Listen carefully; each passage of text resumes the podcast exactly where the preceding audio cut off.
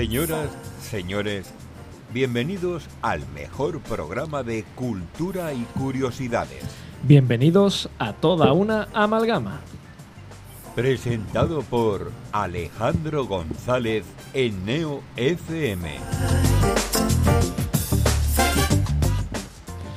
Muy buenas noches, sean bienvenidos y bienvenidas a la, ahora sí, oficialmente, undécima temporada de toda una amalgama, un año más, una temporada más, después del programa cero que hacemos siempre en esta casa, que fue el de la semana pasada. Hoy sí, ya empezamos con nuestra tónica habitual de programas normales y corrientes dentro de nuestra anormalidad, pero aquí estamos con un selecto grupo de compañeros en el que el día de hoy vamos a contar curiosidades sobre ciencia, cultura, eh, filosofía, deporte, cine, de cualquier cosa que se les ocurra. Así que espero que disfruten durante las próximas dos horas de programa.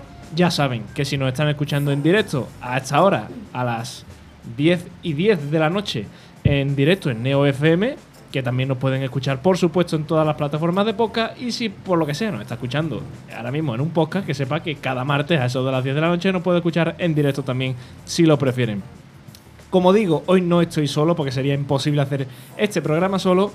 Y estoy rodeado de muchas caras nuevas, eso sí, algunas que tengo ya muy vistas. Pero eh, perdonadme si empiezo a liar nombres y demás, porque esto es muy habitual en los primeros días. Así que voy a comenzar a mi derecha Laura Davis, muy buenas noches. Buenas noches. ¿Qué tal? ¿Cómo este primer día de TUA oficialmente? Estoy muy emocionada, la verdad. Tengo muchas ganas, me lo he preparado a conciencia para no equivocarme y que salga bien. Bueno, eh, como ya saben todos nuestros oyentes, sabemos todos, eh, programa que está eh, dividido en tres macro secciones y tres mini secciones, tres secciones pequeñitas, divertidas, rápidas y fáciles de entender, que son de las que te vas a encargar tú esta noche. Me encanta, soy como yo, pequeñita, divertida y rápida. y rápida. no, que... no, voy a hacer más preguntas. Eh, a su derecha está compañero que también se estrena hoy, no solamente en la temporada, bueno, no solamente con temas, sino además en la temporada, porque la semana pasada no pudo estar con nosotros. Alejandro Grima, Tocayo, ¿qué tal? Muy buenas. Buenas noches, Tocayo. Buenas noches, oyentes, a toda nuestra fiel audiencia del programa. Un placer estar aquí y bueno, cambio mi método de trabajo de estar todas las mañanas en las clases, en la pizarra con mis niños. Un saludo a ellos. Para estar en este estudio de radio que estoy encantado de acompañaros esta noche. ¿Tú también eres eh, pequeñito, rápido y divertido? Eso espero, pero hoy viene un tema más bien serio. Sí, sí. Eso te iba a decir. Eh, tú nos traes hoy una de las secciones del programa, una de las grandes, y vas a hablar de supervivencia. Vamos a ver hasta dónde somos capaces de resistir. Uf, yo sé de aquí de más de uno que a la primera se tira por el puente. Lo veremos. y sin mirar a nadie, Emilio Jesús, jurado Barrero. Muy buenas noches, ¿qué tal? Muy buenas noches, Alejandro. Yo también estoy, te tengo muy visto. ¿Por qué, ¿Por qué piensas que iba sobre ti? Siempre va sobre mí, cuando hablas tú. y sobre ti también va la filosofía. Sí. Siempre. Qué, novedad, ¿verdad? Qué novedad. hablando de filosofía. Con tu camiseta de los metafísicos. Por supuesto que sí. Pero, pero, pero, eh, eso iba a decir, hoy le das un cierto matiz a esto de la filosofía porque la vas a hilar con deporte, ¿eso cómo es? Hoy me he atrevido. Para hablar. Eres muy atrevido tú. Ay, ay, sí, sí. Porque siempre se ha visto. Cuando hablo de, de, Platón y Aristóteles, nos ponemos a pensar en el típico señor con barba, con túnica, todo el día sentado en su. Bueno, sofá no existía en esa época, pero bueno. En las escaleras, donde sea. Perdido de la vida, pero también tiene mucha importancia el deporte, los griegos lo sabemos ya. Y los filósofos, pues también. Entonces, para dar un poquito de importancia a ellos. Cuando decimos filosofía y deporte, no te refieres al, al sketch de los Monty Python del partido de fútbol, ¿no? Entre Alemania y Grecia. Gran sketch. y también en la mesa, el último, no por ello menos importante, porque además le estoy viendo ahí una estampita de Esperanza de Triana. Álvaro Figueroa, muy buenas, ¿qué tal? Hola, muy buenas, ¿qué tal? ¿Tú también nervioso o no? Bueno, los nervios del principio siempre están, pero al final sí, se van pasando. Bueno, hoy tú nos vas a hablar de cine, que creo que va a ser un, muy habitual a lo largo de esta temporada. Hombre, cada vez que venga intentaré traer un poquito el lado cinematográfico y, contar cosas que algunas se sabrán y otras no. Y hoy nos va a hablar de, algo de lo que yo aseguraría que mucha gente no conoce del todo.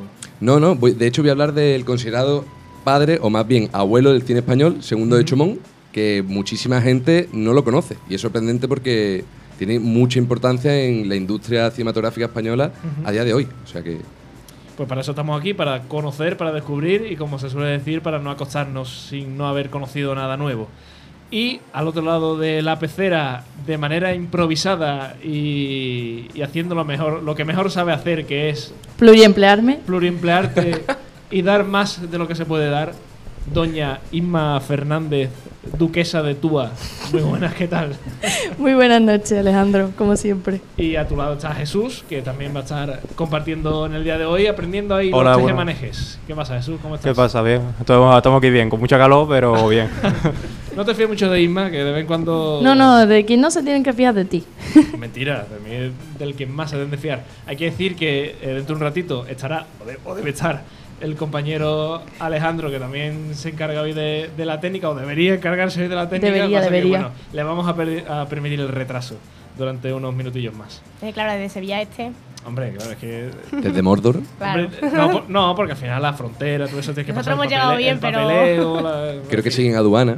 Claro, la aduana es un lío, le habrán parado el coche por lo que sea. Bueno, en fin, pues ¿qué os parece si, si empezamos, no? Vamos a empezar ya el programa.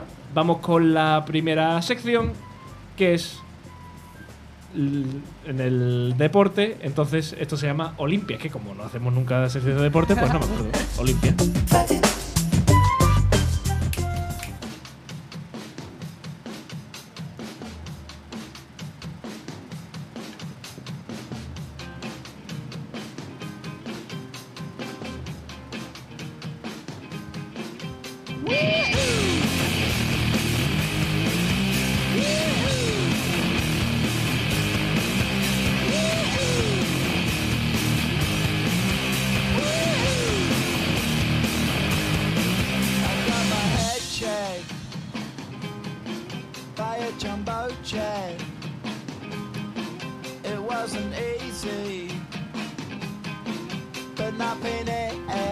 Olimpia. No. Bueno, sección de deporte por fin, después de mucho tiempo y además hilada con filosofía, que va a ser algo muy raro y muy novedoso, pero explícamelo, Emilio, porque estoy deseando saber de qué, de qué, tiene, ver- qué tiene que ver todo esto. Hombre, si pensamos en los griegos, la importancia que tiene el deporte para los griegos, yo creo que la mayoría de las personas, como podemos hacernos una idea, ¿no? Siempre eso sí, Pero, claro. claro, aquí vengo los yo. Juegos Olímpicos. Aquí vengo yo a rescatar, digamos, esa sesión tan perdida, pero que no vengo a hablar ni de fútbol ni de baloncesto, vengo a hablar de filosofía. ¿Quién le iba a pensar? bueno, la filosofía del deporte también. También es importante, también es importante. Pero bueno, al fin y al cabo, los griegos, ¿no? Como yo decía, que sí, siempre han sido conocidos en la historia por la importancia que le daban a la actividad física y al deporte, ya que este, este era imprescindible en su modelo de educación. Algunos deportes típicos pues, eran las carreras, el salto, la lucha, lanzamiento de disco, jabalina, eh, tiro con arco, natación, etcétera. Eh, sí es verdad que más concretamente se consideraba como una expresión de civismo, lo que es el, lo que es el deporte de la antigua Grecia. No era solamente una cuestión de salud y de diversión, que por supuesto que sí, el ocio era súper importante para ello, pero también, digamos, era un factor que daba importantes valores a lo que era la sociedad. Eh, antes de avanzar, digamos, en lo, que es el, en lo que es el tema, estoy aquí rodeado de fantásticos compañeros, no sé si alguno de ellos será apasionado de algún tipo de deporte, ha hecho algún tipo de deporte y demás, para que nos hablen un poquillo alguno de ellos, algún deporte que tengan en mente, que hayan practicado. Venga, empieza por la derecha. Furbo. Furbo. Con R. Ahí está, como Furbo. Vale, Laura, Yo hago voleibol. voleibol, muy bonito. años. Muy griego también, eso. Es verdad. Y Y Alejandro, yo voy a darte un raquetazo jugando al tenis. mira, muy variada la mesa. Fútbol, voleibol, tenis. ¿Y tú, Emilio? Yo he hecho muchas cosas en mi vida y pocas he acabado. Y ninguna bien. Eh, vale. Ahora, os iba a preguntar, eh, vosotros que veo que habéis practicado deporte y tal, eh, ¿algún valor que vosotros pensáis que os ha aportado el tipo de deporte que habéis, que habéis hecho a, a vuestra vida? Hombre, el trabajo en equipo es muy importante y sobre todo el superarse a uno mismo en cada cosa que haga y la, y la responsabilidad también de, de ese trabajo en equipo hacer tu, tu parte bien, ¿no? Vale, muy bien. Trabajo en equipo, me quedo con el concepto. Mm. Laura, Yo creo que el compañerismo en los deportes de equipo es súper importante. Al final eso se aplica a otros ámbitos como en el trabajo, por ejemplo. Y también creo que, bueno, aparte de la competitividad, que dentro de la competitividad sana es bueno, el divertirse. Yo me lo paso súper bien haciendo deporte. Creo que es muy bueno como para tu cuerpo, tu, tu estado de ánimo. va, trabajo en equipo, competitividad, diversión. Alejandro. El objetivo por el cual iba a hacer deporte era por ver a aquellos compañeros que me acompañaban haciendo deporte. Creo que es fundamental ese rato de bienestar, buen rollo, etcétera. Tanto es así que no solamente en el tenis, en cualquier entidad deportiva, fíjate que el tenis es un deporte que individual o con otra pareja. Sin embargo, esa piña es fundamental en cualquier deporte. Sociabilizar, digamos, ¿no? Es Sin una duda buena- alguna, Es una sí. buena forma de sociabilizar. Sí. Pues todos habéis, di- digamos, como habéis dicho, deportes distintos, pero todos habéis dado la clave con lo que significa para el deporte el ejercicio físico para los griegos. Ya que, como he dicho antes, para ellos era una expresión de civismo y por esta razón como que se popularizó bastante con el progreso de la democracia ateniense, como que era bastante importante a la hora de construir una buena sociedad y que hubiera un buen gobierno. Eh, vamos a hablar de Platón y Aristóteles, de qué pensaban ellos, aparte de que, bueno, me he intentado comentar un poco, no sé qué tipo de deporte practicarían, pero hasta por lo que sé, eran excelentes gimnastas. El eh, suyo. por ejemplo. ¿El qué? El sofalín, El practicaban. En la temporada pasada, por ejemplo, de Platón ya, ya hablamos con la coña de que era el gimbro de la filosofía, porque como que mm, su nombre real es Aristócles y le pusieron Platón porque Platón en griego significaba de espaldas fornidas, porque por lo visto el tío eh, tiene unas espaldas magníficas. Portero de discoteca griego, Ah, 100%. portero de su propia academia. vale, pues bueno, hablando de Platón, digamos, eh, para él lo que es la organización de la polis, lo que es la, como se entendía la ciudad en la Grecia antigua, se le daba importancia al deporte dentro de la educación a la hora de formar eh, a los filósofos. El filósofo era la persona que se encargaba de gobernar la polis en aquel momento. Eh, entonces, la educación, tanto académica y el deporte, en este sentido, como que van ligadas. Pero en el caso de que éstas fuesen separadas, como que habría un problema, en teoría, porque si solo nos centrásemos, dice Platón, en lo que es la vida académica, en este caso carecería, care- íbamos a carecer de virtudes importantes como el carácter y el valor. Y si solamente nos centrásemos en el deporte, pues nos arriesgaríamos a ir perdiendo un poco de conocimiento y compromiso hacia lo que es la, persona, lo que es el auto, eh, lo que es la persona, eh, lo que es lo mental. Entonces, la educación y el deporte, en este caso, como que van ligados, sí o sí. El famoso mensana incorpore sano, aquí se aplica perfectamente. Y eh, concretamente en Platón vamos a verlo en lo que es la relación alma y cuerpo. Para él, digamos, el hombre virtuoso sería aquel que encuentre la armonía entre el cultivo del alma y el cultivo del cuerpo, lo que es el famoso término medio. Quien sabe armonizar el alma y el cuerpo eh, sabe mm, ver mejor lo que es la justa proporción de las cosas y por eso pues sería la persona más justa para gobernar. Eso Platón en su en su obra en su obra em, no me sale la palabra. Pues si- Em, pues si no sabes tú. ¿La. República? en la República, perdón, gracias. En la, en la obra República, el, el tipo de gobierno del que hablaba, él diferenciaba entre que lo que son los artesanos, los comerciantes, después vendría lo que son los guardianes y después vendría lo que es el filósofo, la persona encargada de gobernar. ¿Cómo se hace de ser filósofo? Pues mediante los guardianes. Dentro de los guardianes, ellos mismos como que recibían cierto tipo de educación, mezclada tanto el ejercicio físico como con teórico, como matemáticas, música, etcétera, ¿vale? Y en este caso los guardianes se dividían en dos partes, los guardianes auxiliares, que eran los que se quedaban en lo que es la protección de, de la polis, y después los guardianes perfectos serían los que pasarían a formar parte de lo que es el filósofo, en lo que es el- la persona que gobierna. Entonces el guardián perfecto sería esa, esa persona que armoniza bien entre, qué es lo que, entre lo que es el cultivo de la parte física y el mental. Vamos, está chetado y sabe de todo. Ahí está. Nivel 100 en el juego de rol. Eh, entonces, eh, él pensaba, además, que no todos los entrenamientos, de hecho, servían para todos los cuerpos, sino que estos debían enseñarse a cada individuo dependiendo de sus rasgos propios. Entonces, como que también lo que es la enseñanza del ejercicio físico también estaba bastante personalizado en este sentido. No todo servía para todo el mundo. Eh, Platón, pensaba que toda actividad eh, lúdica, toda actividad de ocio del hombre, pues debe tener siempre un fondo ético. Como hemos visto antes, la pregunta que he hecho a los compañeros, todas las respuestas tienen un trasfondo ético, ya que el deporte también sirve no solo para el cultivo del cuerpo, que la salud es importante, quiera que no, sino también para mostrar la virtud del, in- del individuo en colectividad. Y además el hombre, pues ya de por sí, dar lo mejor en el deporte, respetando las reglas y el sentido de la deportividad. En este sentido, como que el respetar las reglas en el deporte, una persona que sabe, que tiene ese sentido de la moral deportiva, por así decirlo de alguna forma, pues será una persona que también sepa comportarse en sociedad. Y para él, digamos, esta sería también alcanzaría la- las personas un cierto grado de satisfacción, ya que estarían dando lo mejor de sí mismo, tanto en las capacidades técnicas que puedan llegar a alcanzar como en el sentido moral. Aquí hablaríamos del, sentido del deber y del sentido del honor, por ejemplo, propio de los guerreros que hablan tanto de ello.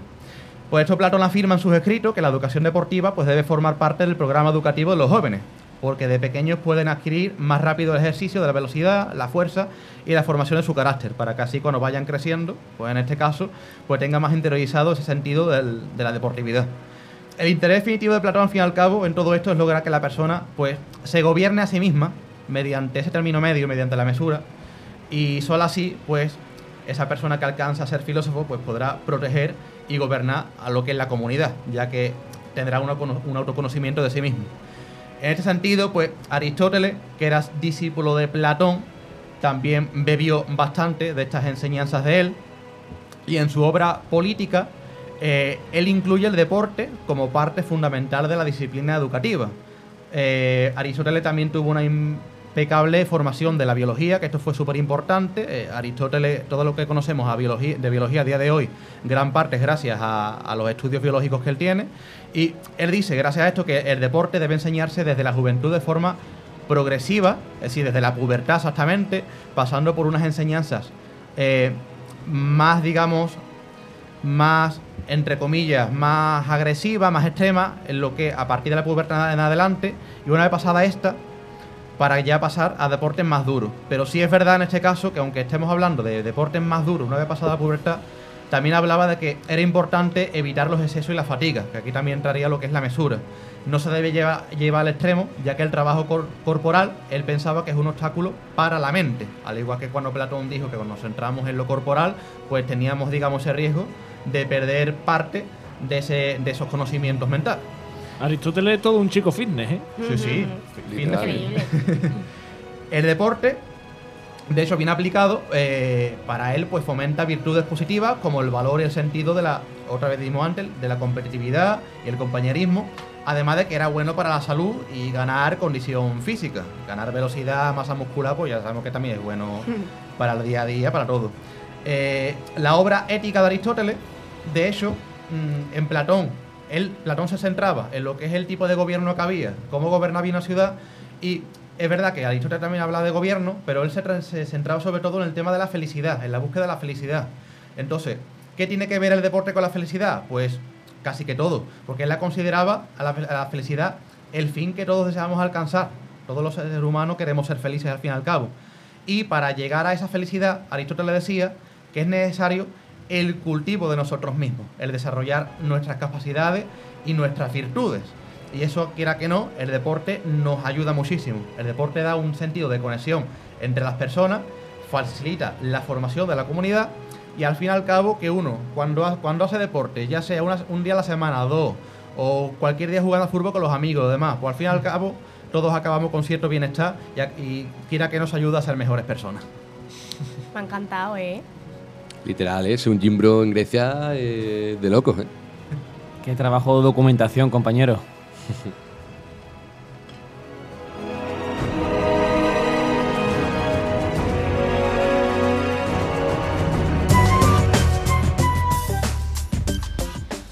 Bueno, pues al final, oye, muy bien hilado lo del deporte y la filosofía. Si es verdad que, hombre, a ver, lo que hemos dicho antes, dentro del deporte hay una gran filosofía de, bueno, de la cultura del esfuerzo, de, todo eso y al final de, de la salud y demás.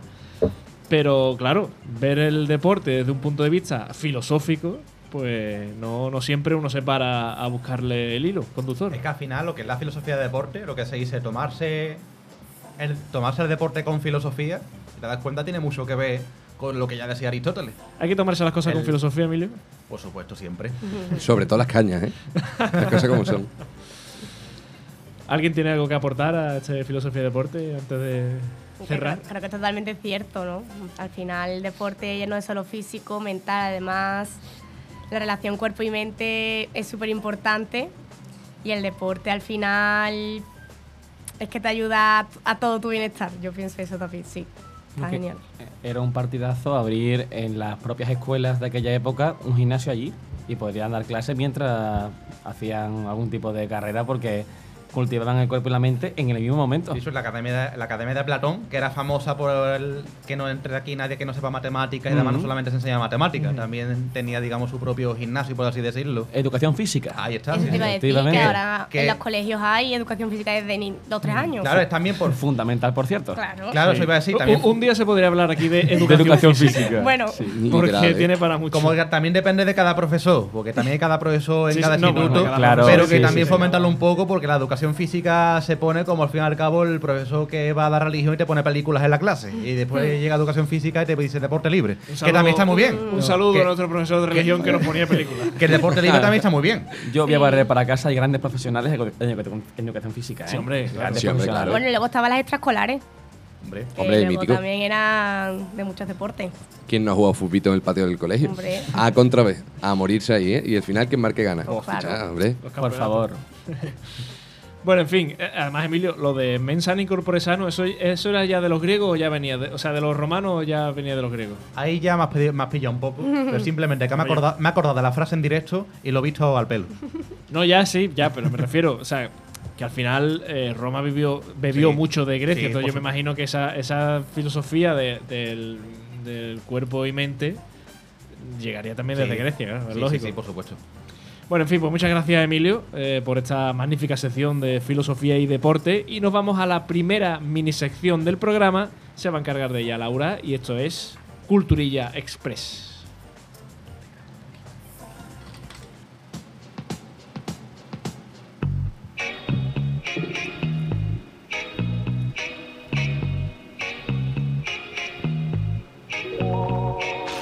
Culturilla.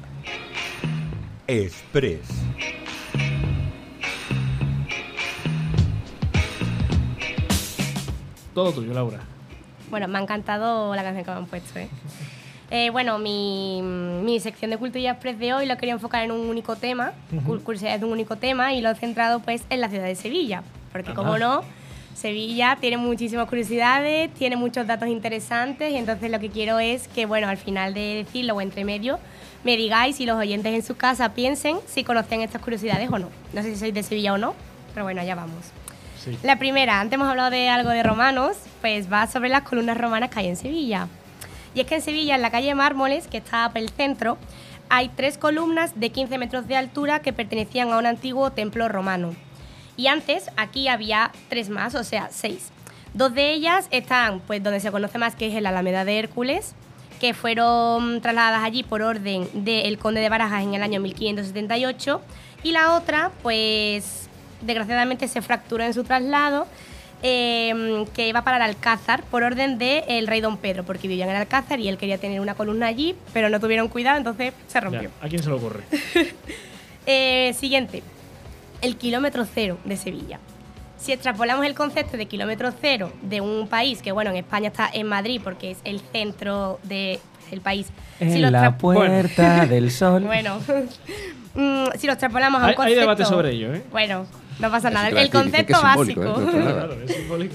Eh, bueno, pues el centro, entre comillas, ¿no? De la ciudad de Sevilla eh, está en la calle José Gestoso, que también está en el centro, eh, que era la antigua calle La Venera. Y esto fue eh, pues que en el 1845 el Cabildo de Sevilla renombró esta calle y otras muchas y la toma como kilómetro cero porque consideraban que era eh, geográficamente el centro de la antigua ciudad amurallada de Sevilla. Por si no hay un cartelito de kilómetro cero, pero oye, por si queréis ir. Sí, sí, lo hay, ¿no? En el suelo, ¿no? ¿Sí? Creo ¿Aquí en sí. Sevilla lo hay? Creo Nunca he ido, ¿eh? Creo que lo pusieron nuevo hace poco. Ah, pues mira. En el suelo como...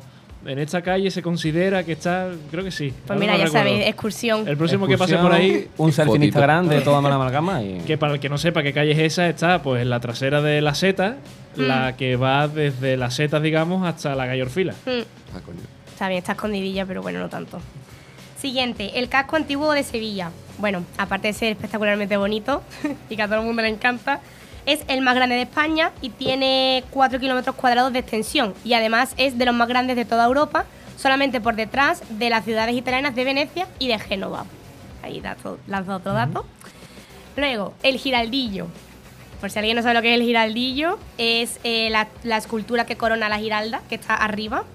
Fue obra de Juan Bautista Vázquez, mide 4 metros de altura, representa el triunfo de la fe cristiana y aparte de ser decorativo sirve como veleta. Pero el dato curioso que quiero contar es que desde su construcción en 1568 fue considerada durante muchos siglos la escultura de bronce más grande de todo el Renacimiento. Aquí en la ciudad de Sevilla, como no podía ser de otra manera. Sí, sí. Y hay mucha gente que no sabe que de- verdaderamente gira. Sí, sí, parece O sea, que no porque es de bronce, pero claro, es una claro. veleta. Yo estoy flipando, yo que soy de Jerez, me estoy enterando ahora de todas estas cosas, estoy Sí, sí. flipando ahora tú, mismo. tú tú miras, bueno, no sé, desde un punto que sea de la ciudad, ves la la- el giraldillo en una postura, digamos, y la siguiente que ves que lo veas, pues estás mirando para otro lado. Haz un Mirando pa' time Cuenca. lapse de eso del móvil, a ver si se nota. Vale, quedan tres o cuatro. Después, los naranjos, ¿vale? Quien haya estado en Sevilla en primavera sabrá que se llena la ciudad de azahar, de olor, de flores blancas. Y es que, bueno, en Sevilla hay más de 25.000 naranjos. ¿Y por qué hay tantos? Pues porque fueron traídos de China en la época de los almohades. Y esto fue porque eh, pensaban eh, allí en la mm, filosofía como oriental que este árbol otorgaba la felicidad. Entonces los almohades dijeron, "Ah, lo traemos aquí, todos somos felices. Hombre, Entonces está todo lleno de naranjo. Y en primavera la da, ¿eh? Y en, y en primavera, bueno, es que le da el toque especial a Sevilla, obviamente. Ahora las naranjas no se comen. No, no fue porque fueran cítricos así, no, fue porque daba la felicidad. Luego, eh, las puertas de acceso que tenía Sevilla en la época amurallada, ¿vale?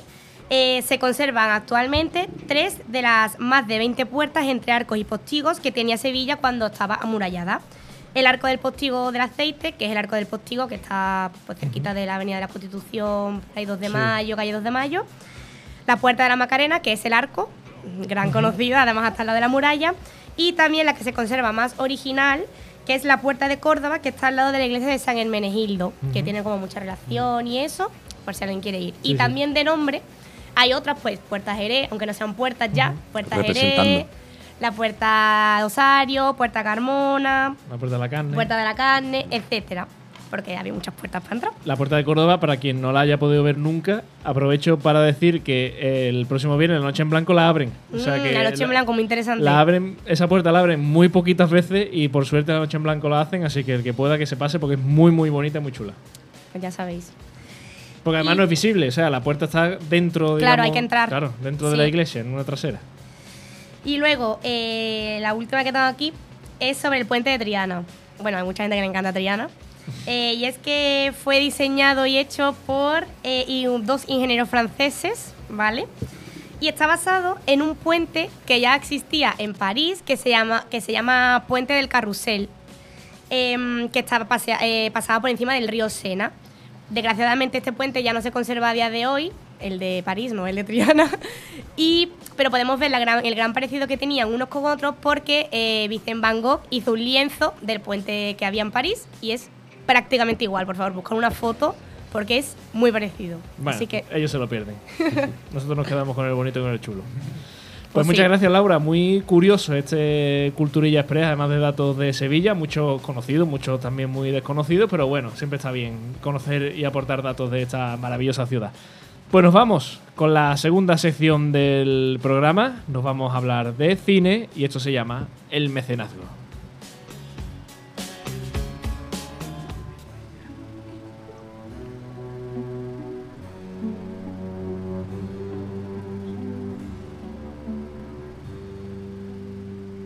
El mecenazgo.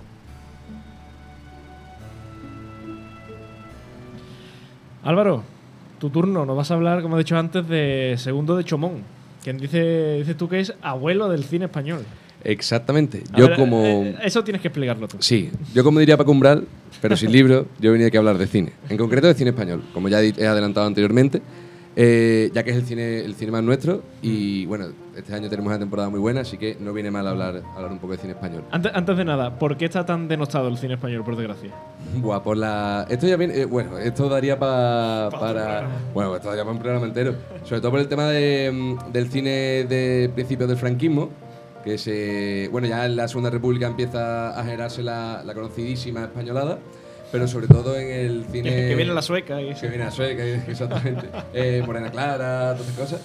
Y, Los pero- vingueros. Exactamente. Pero sobre todo en el franquismo más temprano se consolida y a partir de ahí, pues, aparte de tener nuestro cine de nicho, nuestro cine de autor, eh, sobre todo lo que más se comercializa de cara, pa- de cara para afuera es, es esa españolada. Eh, antes de empezar, si yo pregunto directores de cine español famosos, ¿quién me decís? Primero que me viene a hablar de la iglesia. ¿A la de la iglesia? Bayona. Almodóvar. Oye, tenía que salir. Y Isabel Coixet. Amenábar. A Benabar, por ejemplo, también. Eh, vale, y ahora, si os pregunto de cine, de, de directores de cine clásicos famosos, intentad que no sean, por favor, de los 70 para adelante, que sean 70 para atrás. ¿Quién me decís? Ah, del 70 para atrás. O bueno, venga, Eh, vamos a admitir, venga, aceptamos público comunidad de compañía, del 70, por ejemplo. No sé si lo voy a 80. cagar, ¿eh? No son Los- clásicos, pero Los bueno. de Star Wars, eh, el de Star Wars. No, no, españoles, ¿eh? Ah, españoles, perdón. Españoles. Perdón. Bueno, españoles no. Berlanga. Eso, Berlanga. Berlanga, por ejemplo. ¿Cómo se llama? Eh, lo mismo el mismo, es que tampoco. El del perro andaluz, ¿cómo se llama? Ah, Buñuel. Buñuel. Bien. Tiene un poco, la Ni verdad. idea, ¿verdad? No. Hemos aprobado el examen con un 5. S- Más o menos. eh, se acepta. Tenemos un profesor muy exigente. Se Sí, acepta sí. porque Buñuel es del 50, por lo tanto se, se podría denominar clásico. Pero podríais haber nombra- nombrado otros directores como por ejemplo Florian Rey o Edgar Neville. Bueno, Florian Rey es el creador de Morena Clara. Bueno, ¿de Morena Clara? Sí, creo que sí. O de Nobleza... No, de Nobleza Baturra 100%. De Morena Clara tengo que revisarlo, que si no me matan los amantes del cine español. Bueno, ahí está San Google también, para que le pregunte. Pero, ¿y si os digo que mucho antes de esa época de los 30 y tal, en los 1900 ya teníamos un director a la altura del considerado padre del cine, Georges Méliès? Pues aquí tenemos a nuestro gran segundo Eh, segundo de Chaumont nace en Teruel en 1871, en una familia bastante acomodada porque su padre era médico. Claro, en la época médico, pues, Panoja entra y, y ya Claro. Eh, segundo, ¿vale? Eh, estudiaba ingeniería, que por cierto, ánimo a los estudiantes de la, de la ETSI, porque este hombre tampoco se sabe si terminó la ingeniería, así que mucho ánimo para ello. que Eh, nunca se sabe por dónde pueden salir los tiros. Exactamente, se sabe cuándo se entra, pero no cuándo se sale. Eh, viaja a París en el momento justo en el que los Lumière han inventado el cinematógrafo, ¿vale? Y se enamora obviamente de, de esto. Además, conoce a su futura esposa, Julienne Mathieu, que era una vedette con la cual se casaría y tendría su único hijo, que además lo usaría de operador cámara más tarde, eh, Robert, ¿vale? Y no, se, me- no se llamaba tercero. No, gracias a Dios no. Es su supuesto único hijo, ¿eh? Hay rumores de que hay algún bastardo por ahí, pero bueno, no se sabe. Eh, ¿Qué ocurre? Que obviamente se enamora del cine, se enamora de esta vedette, pero se llega a hacer servicio militar. Pero él tiene la idea de la cabeza de, de esto, ¿no? De, de ir a París otra vez, ver el cinematógrafo, casarse con esta mujer y tal. Y cuando acaba, pues obviamente vuelve a París y empieza, se casa con esta mujer y empieza a trabajar en el estudio de Méliès, ¿vale? Eh, usando las primeras, o sea, él trabajaba coloreando fotogramas, con las primeras técnicas de, de, digamos, de coloreado de fotogramas que luego la, la reinventa, ¿vale? Eh, en 1902 se trae el invento para Barcelona, se trae esas técnicas cinematográficas que aprende gracias a trabajar con el coloreado y insta- instala en Barcelona, como he dicho antes, un taller de coloreado y además hace la primera productora que es la que, se- de la que se tiene constancia en España, ¿vale? Se llamaba, que lo tengo apuntado, Macalle Carro, ¿vale? Eh, Además empieza a rodar pequeñas historias practicando estas técnicas que ya venía de Méliès y perfeccionándolas, ¿vale? Eh, uno de estos films, que a mí me hace mucha gracia, por cierto, es El heredero de Casa Bruna. Que, bueno, antes que nada, todas, todas estas películas que os voy a mencionar son cortitos pequeños de 5 o 8 minutos y están en filming, ¿vale? Por si queréis verlo, en YouTube también están muchos, ¿vale? Eh, esta película es muy corta y es un poco el tópico de Niña, cásate conmigo, tengo tierra, ¿vale?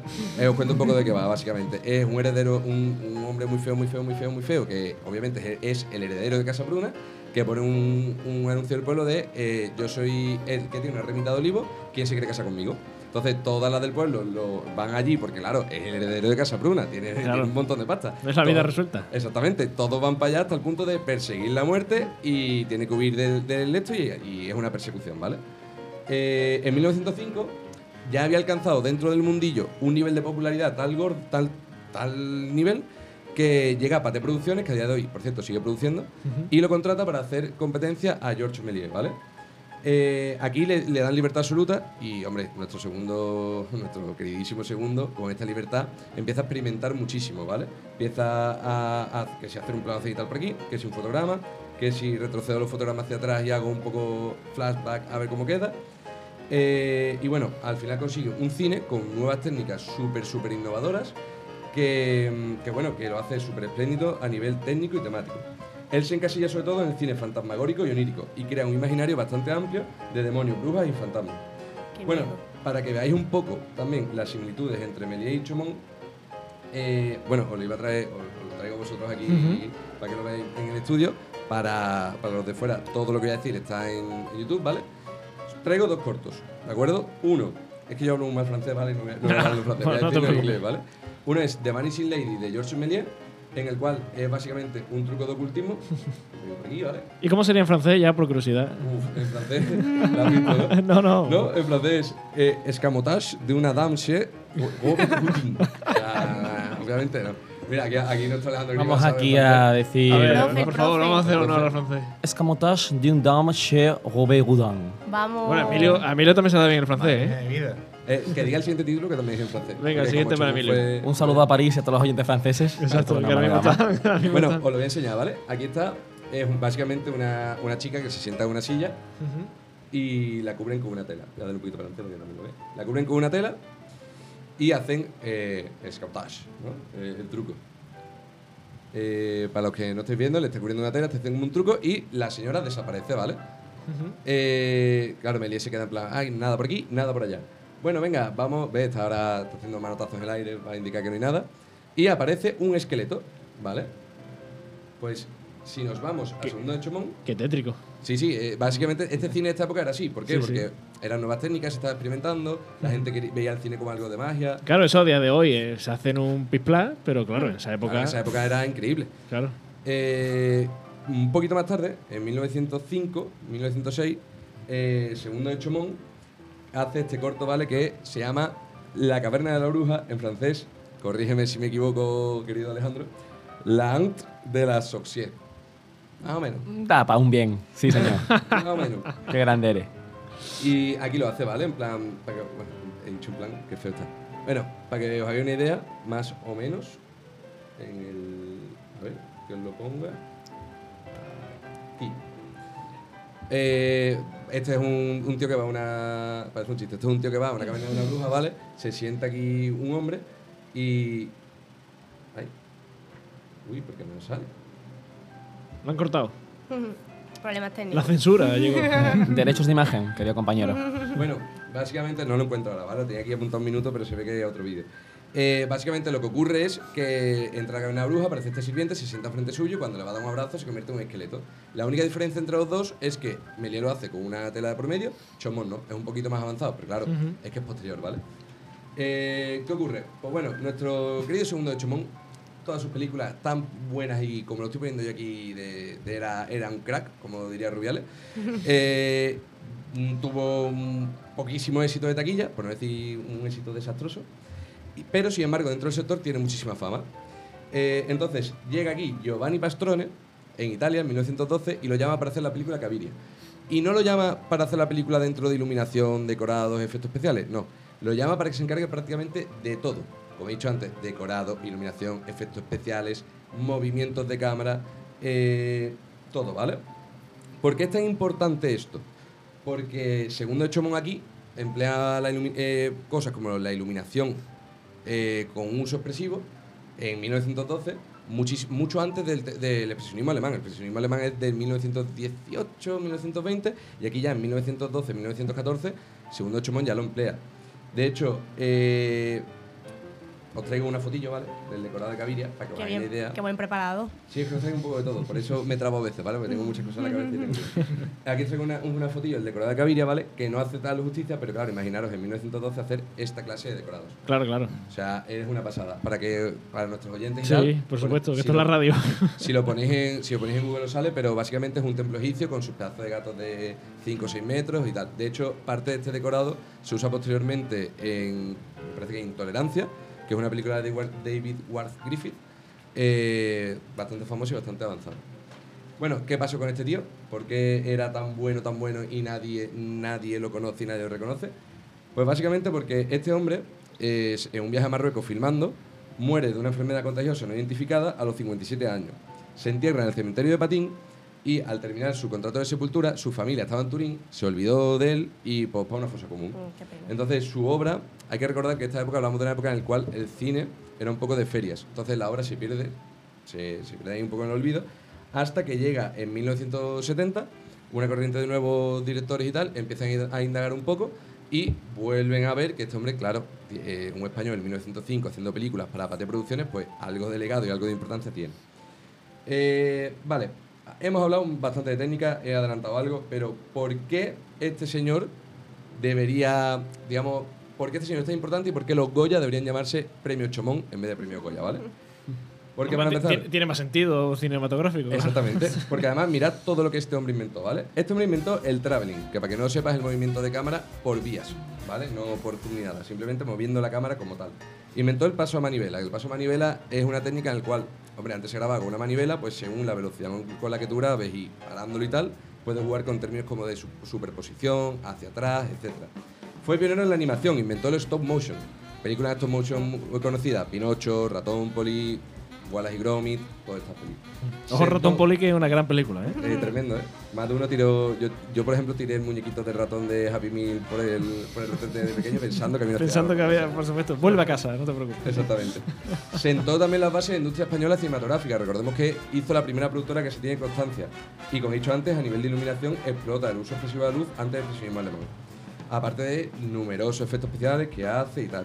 Y además, como he adelantado también al principio, eh, perfecciona el coloreado en fotogramas creando un nuevo sistema de color que además le dan hasta premios por ello. Eh, ya para terminar, ¿no? ¿Qué recomiendo un poco de Segundo de Chomón? Pues tenéis en film una serie que se llama Segundo de Chomón, el cine de fantasía, que hay un poquito de esas 500 y pico películas que hace. Y yo recomiendo que reencarecidamente, ¿vale? El Hotel Eléctrico y luego de Pascua. ¿Por qué? Porque en Hotel Eléctrico se ve muy bien el stop motion y el paso manivela, que he hablado anteriormente. Cuesta explicarlo porque sin, sin imagen y tal es un poco complicado, pero bueno. Y los huevos de Pascua eh, mola mucho verlo porque se ve mucho el trucaje, el cómo paran, la superposición, este cine fantasmagórico, tan espiritual y tal. Y bueno, este fue un poco segundo Chumón, el padre del cine español, barra abuelo del cine español. Bueno, abuelo por la edad, o sea, por, por la lejanía, Claro, digamos, en el tiempo, ¿no? del tiempo, No- exactamente. Claro, no porque hubiera después otro que a lo mejor sí No. fuera considerado padre, ¿no? Bueno, se- hay varios. Dep- depende de la época. Claro, depende de la época. Sobre todo en época de Segunda República hay muchas películas que se pierden y ahí hay algunos padres ahí. Pero este sería el abuelo, el precursor. Y ahora lanzo esta pregunta al aire. Ahora entendéis, después de, de todo esto, ¿vale? Un poco caótico y tal. ¿Entendéis por qué os digo que los Goya deberían llamarse, en vez de premio Goya, premio Chomón? Hombre, Chomón sí. pre- pre- premio segundo. Premio segundo ya claro, quedado feo, ¿eh? y el Pero- premio segundo es para. Bueno, y el primero para quién es. Pero imagínate uno, premio Chomón. Premio Chomón a mejor película. Además, no sé, tiene un- a mí el nombre Sí. es potente, en verdad, ¿eh? Sí, y- Pero el nombre de Goya también da mucho juego. hombre, claro. lo dejo. Da muchísimo. Eso iba a decir ahora mismo. Hombre, claro, eso Que sí. estamos acostumbrados, ¿no? Ya no se puede Ya cambiar. no se puede cambiar. Pero es bueno, nuestro cabezón. ya es verdad. Eso, eso es cierto. Bueno, ch- eh, se Pero- puede cambiar y es nuestro Chomón. Nuestro Cabezón. Chomón. No sé el diámetro de cabeza de este señor, de Chumón. No lo sé. Bueno, yo creo que este tiene que ser una cabeza bastante importante, ¿eh? Pues para, meter- para meterse ahí en el mundo de Francia en aquel momento, uf, ya tienes que tener una cabeza grande, ¿eh? Oye, Álvaro, ¿qué pensaría Chomón si viera el cine que se hace hoy en día? Esos efectos especiales, esa, Buah, esa sería- parafernalia de, de, los, de Marvel y todas estas cosas. Sería súper fan de Christopher Nolan, creo yo. 100%. o sea. Eh, a segundo Chomón le gustaba mucho el tema de lo, de, mm, del cine del tru- de trucaje, ¿no? Vamos a hacer una puesta de escena grandiosa, gigante, como pasa en Caviria, que en serio recomiendo a los oyentes que busquen imágenes y tal, sobre todo del templo de Val. Eh, se ve todas las, dimensiones tan gigantescas para la época y aparte el trucaje que se usaba con, con humo, con luces, con fuego, con absolutamente todo. Entonces yo creo que sería muy fan de Christopher Nolan y muy hater de el CGI, la verdad. Sí, yo creo ¿no? que sí, sí, sí, 100%. ¿Y, y qué pensaría de las comedias españolas que se hacen hoy en día?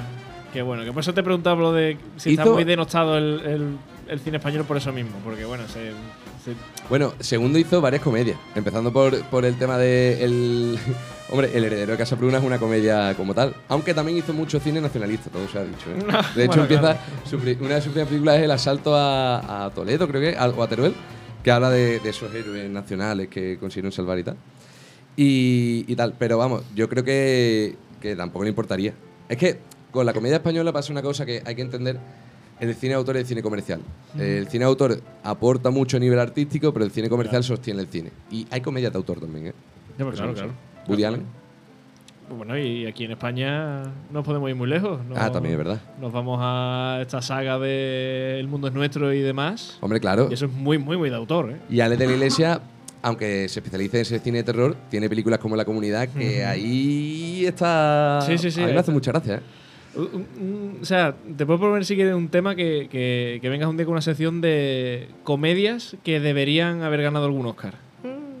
Vale. A mejor película. A mejor Porque, película. Claro, Oscar a mejor guion. eh, vale, Venga, perfecto. Está bien, pero. Yo me la traigo. Ya la- lo haría Ah, la semana sí, que viene. Si te da para contenido, si no, bueno, sí, para sí, un por supuesto. Claro que, da, claro que da para contenido. Ya para la semana, la semana que viene ya porque lo tengo preparado. pero si no, trae la semana que viene. Vale, pues estupendo. Pues muchas gracias, Álvaro. Maravilloso este acercamiento a Segundo de Chomón, que yo creo que era un gran desconocido para, para muchos y hoy, pues yo creo que, que por lo menos ya mañana podemos decir, oye, ¿tú sabías que existía este, este hombre que mira lo que hizo para llevarlo un poco a gala? Así que muchas gracias, Álvaro, por esta maravillosa sección.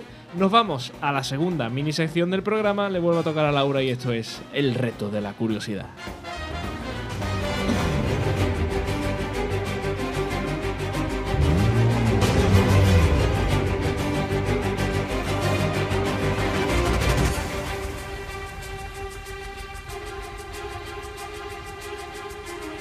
El reto de la curiosidad.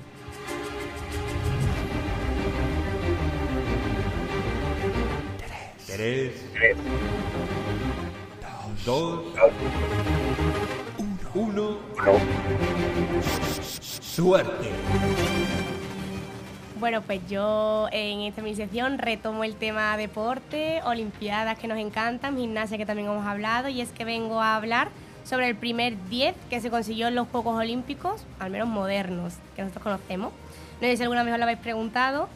Eh, la autora de esta gran hazaña fue la gimnasta rumana Nadia Comaneci, con tan solo 14 años, y fue en los Juegos Olímpicos de Montreal de los años 1976 en su ejercicio de barras asimétricas, que son el ejercicio que hay dos barras de diferentes alturas. Vale. ¿Qué es lo, curioso de esta anécdota, aparte del hecho en sí de haber conseguido un 10 perfecto? Y es que los marcadores de aquella época no estaban preparados para mostrar más de tres dígitos. Lo más alto que mostraban era un 9,99. Entonces, cuando nadie hizo su ejercicio, en la puntuación que apareció fue de un 1.00. Entonces, claro, la pobre Nadia se quedó un poco pillada porque, hombre, ya di- dijo en una entrevista que no pensaba que lo había hecho perfecto, pero que, bueno, le había salido por lo menos para un 8, para un 9. Entonces no entendieron nada. Pero bueno, los jueces, para calmar a todo el mundo, al final dijeron que no, que es que no es que hubiera tenido un 1, sino que hubiera tenido un 10. No había tenido ni un mínimo error. Y no solo eso, sino que es que Nadia, encima, en esas mismas Olimpiadas, consiguió hasta 6 dieces más.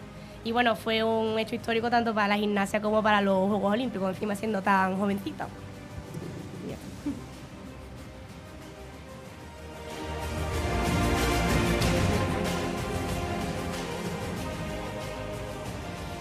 Pues nada, homenaje a Nadia Comaneci, que fue pionera en esto de los 10. Después se, se han hecho muchos 10, ¿no? A lo largo sí, de. de- hombre, del yo creo que después ha habido más, pero ella fue como la primera, así, 10 redondo. Claro, es que todos tenemos en mente ahora a Simon Biles.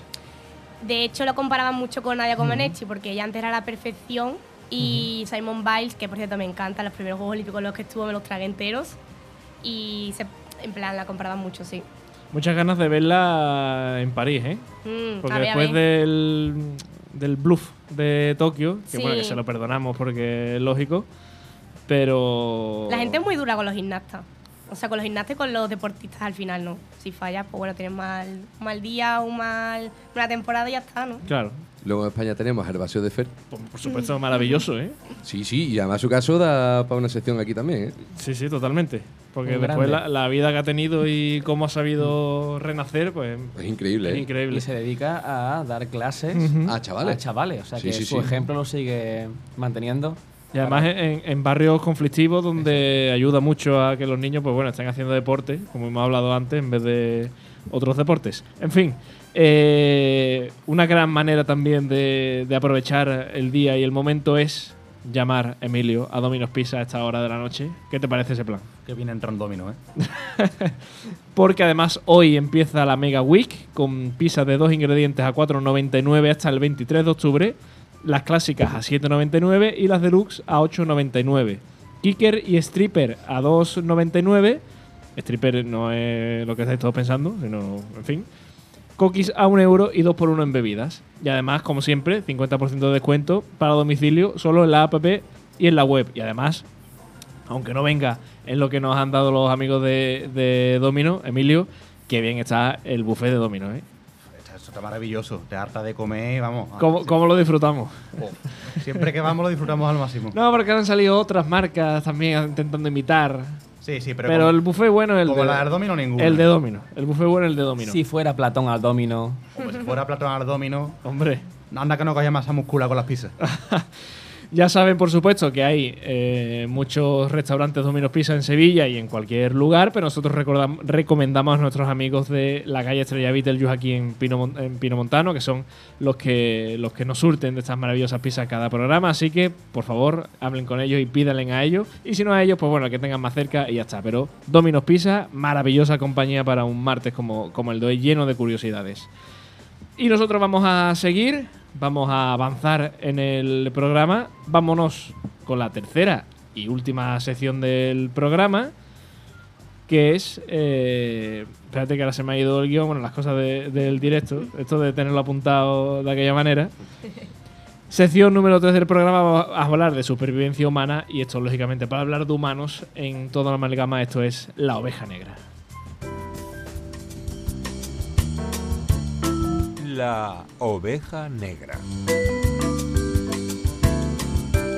Alejandro, espero no ser la oveja negra del No, programa. no, no. Esto, lo de, lo de los nombres de las secciones hay que decirse sobre todo a Jesús, que es el que le encanta ponerle nombres extraños y trambólicos a las secciones. Pero bueno, como al final el ser humano es un poco como la oveja negra de la, de la flora y la fauna de la Tierra, pues bueno, cuando hablamos de sociedad y demás, pues esto se llama así. Y tú vas a hablar precisamente de supervivencia humana.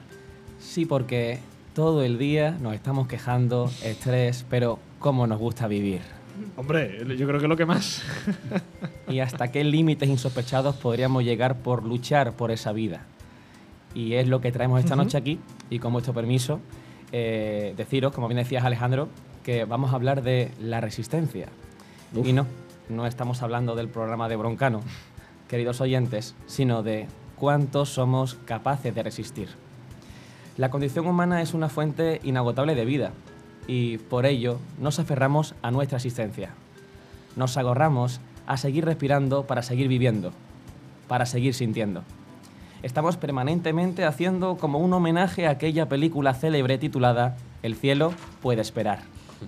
Y es que en nuestro país tenemos una esperanza de vida media de 82,2 años, siendo de 79 años y medio para los hombres, llegando a las mujeres hasta los 85 años.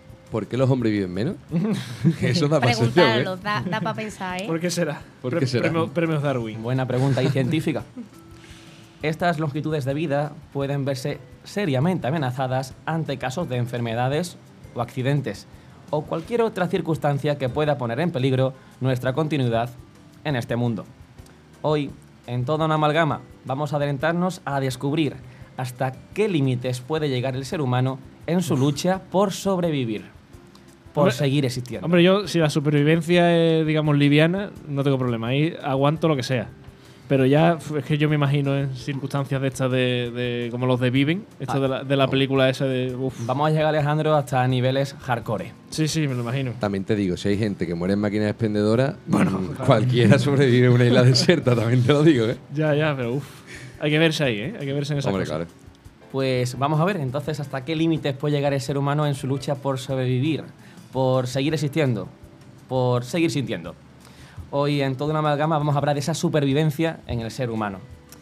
Y hay varios factores a analizar a la hora de descubrir hasta dónde somos capaces de llegar. Por ejemplo, el ser humano es capaz de sobrevivir de 3 a 5 días sin beber agua, en caso obviamente de no hacer ejercicio como nuestro amigo Platón.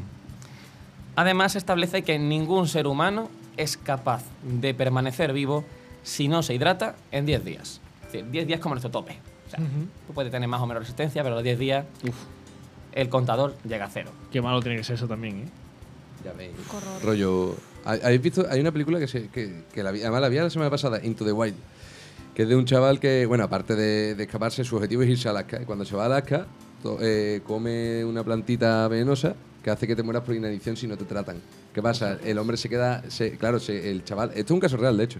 El chaval se queda, estaba atrapado porque había un río, una crecida de un río y tal, no podía salir. Y claro, no puede digerir nada. El tío hizo como una especie de cuenta atrás para morirse. O sea, imaginaos en la situación. La Pero- película se ve pero- muy bien. ¿eh? Pero se lo comió sin querer o queriendo. Sin querer, porque se pensaba que era Ah, la vale. raíz de la patata Claro. y Ah, era vale, un fruto vale. muy parecido. Vale, vale. Pues si hablamos del tiempo que el ser humano es capaz de estar sin respirar, pues nos quedaríamos en un tiempo medio de 4 minutos. Pilar Rubio. Y mucho me parece. Pero ojo, ¿eh? Sí. Porque a base de entrenamiento han llegado a alcanzar hasta los 24 minutos. La apnea. Ojo, ¿eh? La pregunta me viene, ¿hay récord Guinness de esto? De alguien que se le 100%. ocurra, Eh, está sin respirar, está sin beber agua, Pues 100%, 11 días y 100%, acá. ¿eh? En este caso hablamos de 24 minutos, que gente bastante bien para respirar. Sí. O alguien sin beber agua 10, 10 días. Hay monjes budistas de estos que dicen aguanta sin comer y sin beber años. Bueno, habrá que verlo. Pero habrá que verlo, claro. Eso es como todo. Dicen A Álvaro que con la meditación, Ya. concentración mental y demás. A mí de estos datos me hacen más gracia cuando son en animales, porque a lo mejor dicen, eh, un cerdo es capaz de estar eh, sin respirar bajo el agua 10 minutos. Y, y- pero claro, para averiguar eso tienes que cogerte un cerdo y meterlo Claro, el agua, o sea- obligarlo a estar bajo el agua. Claro. Qué pena. Claro, ¿a quién se le ocurre y cuántos cerdos habrán muerto hasta que alguno haya llegado a los 10 minutos? No hay maltrato animal, por O favor. sea, me parece- Ley de bienestar animal. Eh, que te van a poner una multa ya con la nueva ley. También te lo No, no, digo, no, no, pues sí, o sea, yo no estoy dando ideas ni mucho menos, sino que me, que me parece gracioso, o sea, hasta qué punto lo que, lo que hay que hacer para averiguar, para llegar al dato absurdo, ¿no? De un cerdo está- gente pato. es capaz de estar bajo el agua, tanto. Bueno, Siempre me daré muy gente Claro, para claro. también te digo. Hemos Perdón. hablado, hemos hablado de hidratación, de tiempo sin respirar, y ahora nos vamos a detener en la temperatura media de nuestro cuerpo, que como bien sabemos se sitúa en torno a los 37 grados. Si la temperatura corporal llega o sobrepasa los 40 grados, puede acarrear serios e incluso mortales problemas. Pero cuidado, porque a temperatura ambiental nuestro cuerpo humano puede soportar los 55 grados centígrados. En Sevilla estamos casi Sí. rozando el récord Guinness. sí, sí. Es un día en Sevilla normal y corriente. Ah, Pero en Sevilla ya no- yo creo que ya nos hemos adaptado, ¿no? Yo este agosto, yo creo que este agosto eh, he soportado bastante. Hemos rozado el palo. Si vamos a la parte inferior del termómetro, observamos que la hipotermia severa se sitúa en los 32 grados de temperatura corporal. La temperatura ambiente más baja que se entiende que el ser humano es capaz de soportar se situaría en los 20 grados bajo cero. Claro, pero soportar, ¿cómo? Desnuditos. Ajá. A cuerpo, Ostras. como nos trajo Ostras, claro, pero, y- y nuestra esto- esto- madre. y vuelvo a lo del cerdo. Esto, ¿quién, o sea, ¿quién, quién ha hecho el experimento? Claro. Pues efectivamente. Hay gente para todo. ¿No has ¿Quién- quién- nunca un vídeo de YouTube de me, Hmm. me baño en el lago más frío de no Ahí sé está. qué, está helado? Antártida ¿sabes? Challenge. Claro. Pero esto, esto es. ¿Quién ha sido el tío? Porque esto ha sido, es un tío 100%. tonto seguro. Que- o sea, Hombre, que- sí, claro, 100%. ¿Quién ha sido el que ha dicho, a ver cuánto aguanto? No, un poco como eso de sujétame el cubata. Exacto, exacto. No, literalmente, literalmente. exacto. Por tanto, hemos visto diversas variables que podrían poner en serio riesgo nuestra integridad, nuestra existencia. ¿Puedo, puedo decir una? Perdón Claro, por por cortarte. supuesto. Nada, O sea, nada. es que eh, hace poco hice un, un curso de estos de altura, eh, de trabajo en altura y demás. Y claro, me hicieron una pregunta, me, me dijeron, bueno, tú, o sea, colgado con un arnés de estos típicos de, de que se llevan a la cintura y demás entre las piernas, ¿cuánto creéis que colgado literalmente aguantaríais vivo? O sea, de la cintura, pero boca abajo o boca arriba. No, no, simplemente colgado. O sea, que te... O sea, que te, que te cogen con un pañal así para arriba. ¿no? Exacto. ¿Cuánto crees que tú aguantarías vivo así? Vivo así. Claro, sin agua y sin comida, ¿no? ¿Entendemos? Claro, claro. No, yo es que yo creo que llegaría un momento que me corto la cuerda, a tomar por saco. Prefiero morirme de un pan que. Bueno, pero, pero imagínate que a lo mejor estás no puedo hacer nada. Claro, estás trabajando en altura por lo que sea, te ha dado un bahío y, Ah, y vale. te has caído y te has quedado colgando. Pues ponle seis días. Ujú, ¿Emilio? Es que tú me hablaste de Es eso verdad, ya, es verdad, esto te lo pero- conté. No, Emilio lo, di- Trampa. no lo diga entonces. Alejandro, Si no bebemos ni nada, tres días. Tres o cuatro, sí. vale, pues son 15 minutos. 15 minutos colgado. 15 minutos. qué? ¿En serio? Porque te corta la circulación de las piernas. ¡Ostras! Y entonces a, a los 15 minutos, catapum. ¡Ostras! Por eso es tan, tan peligroso. Porque, o sea, en el momento en el que. Si, si estás consciente, puedes llegar a aguantar 40 45 minutos porque, claro, te vas moviendo, te vas metiendo las manos entre, claro. entre eso, te vas mm, moviéndote un poco. Pero completamente eh, ido, 15 minutos. Es lo máximo que, que puedes aguantar colgado literalmente. ¡Qué barbaridad! O sea, es, es tremendo. Antes que hablábamos de docentes, de educación física, y a- salió el profesor de religión, es cierto que antes cuando crucificaban partían las piernas para el hecho de cortar circulación y que la muerte llegara antes. Con Claro. lo cual, Claro, para la asfixia, eso sí es verdad. Sí, efectivamente, sí, sí. sí que- Madre mía, vaya tono tétrico que ha adoptado esto. Como segundo de Chomón con su fantasma demonio. la línea. Hemos hablado de datos, vamos ahora a entrar en historias. En historias que eh, observemos dónde se rompieron la barrera de lo creíble para llegar a lo increíble. Historias de supervivencia extremas, que nos harán recordar que la condición humana se torna fuerte, muy fuerte, para seguir existiendo. ¿Os venís de viaje conmigo? Hombre, claro. Vámonos de viaje. Y ese viaje comienza con algo que nuestro presentador, nuestro querido Alejandro, ya ha comenzado, porque es una historia mundialmente conocida, pero no por ello eh, podría faltar en un programa de supervivencia. Bueno, tú lo vas a explicar mejor que yo. Nos vamos de viaje a los Andes. En una historia en la que vamos a hablar de circunstancias extremas de temperatura, pero ojo, no solo temperatura, sino también de nutrición o de equilibrio psicológico. Es un relato que no es desconocido para el gran público. Nuestro cineasta Álvaro podrá saber que fue llevado al cine en el año 93 por Frank Marshall. Y de hecho, este año, eh, la nueva adapta- Ah, bueno. Lo tengo aquí, lo tengo aquí, mi Álvaro. ¿Lo digo o lo dices tú? Dilo tú y ahora yo te sigo. Venga, eh, de hecho, en la- este año la adaptación de Bayona va, es nuestra candidata a los Oscar a Mejor Película Extranjera. Tanto es así que La Sociedad de la Nieve, como se llama la peli de Bayona, ha ganado el premio del público en el Festival de San Sebastián, La Concha. Así que cuidado porque pinta muy bien y las críticas son alucinantes. Situación, nos ponemos, año 1972. Un avión transportaba al All Christians Club, equipo de rugby uruguayo, que se estrella en la cordillera de los Andes. En el vuelo, oyentes, iban 45 personas a bordo. Iba a recorrer, un trayecto que era entre Uruguay y Chile. En Chile, ese equipo de rugby jugaba un partido. ¿Qué ocurre? El piloto tuvo un error de cálculo y hizo que comenzara con antelación la maniobra de aterrizaje. Con ello, ese accidente dejó numerosos fallecidos en el acto. Sin embargo, había un gran número de personas supervivientes. En este caso, había 33 personas vivas en la cordillera de los Andes. Esas personas se enfrentaron a temperaturas de hasta 30 grados bajo cero. Recordemos Pero que, vestido, hablamos, claro. que hablamos de 20 grados bajo cero. ¿Qué ocurre? Que algo de ropa llevaban nuestros protagonistas.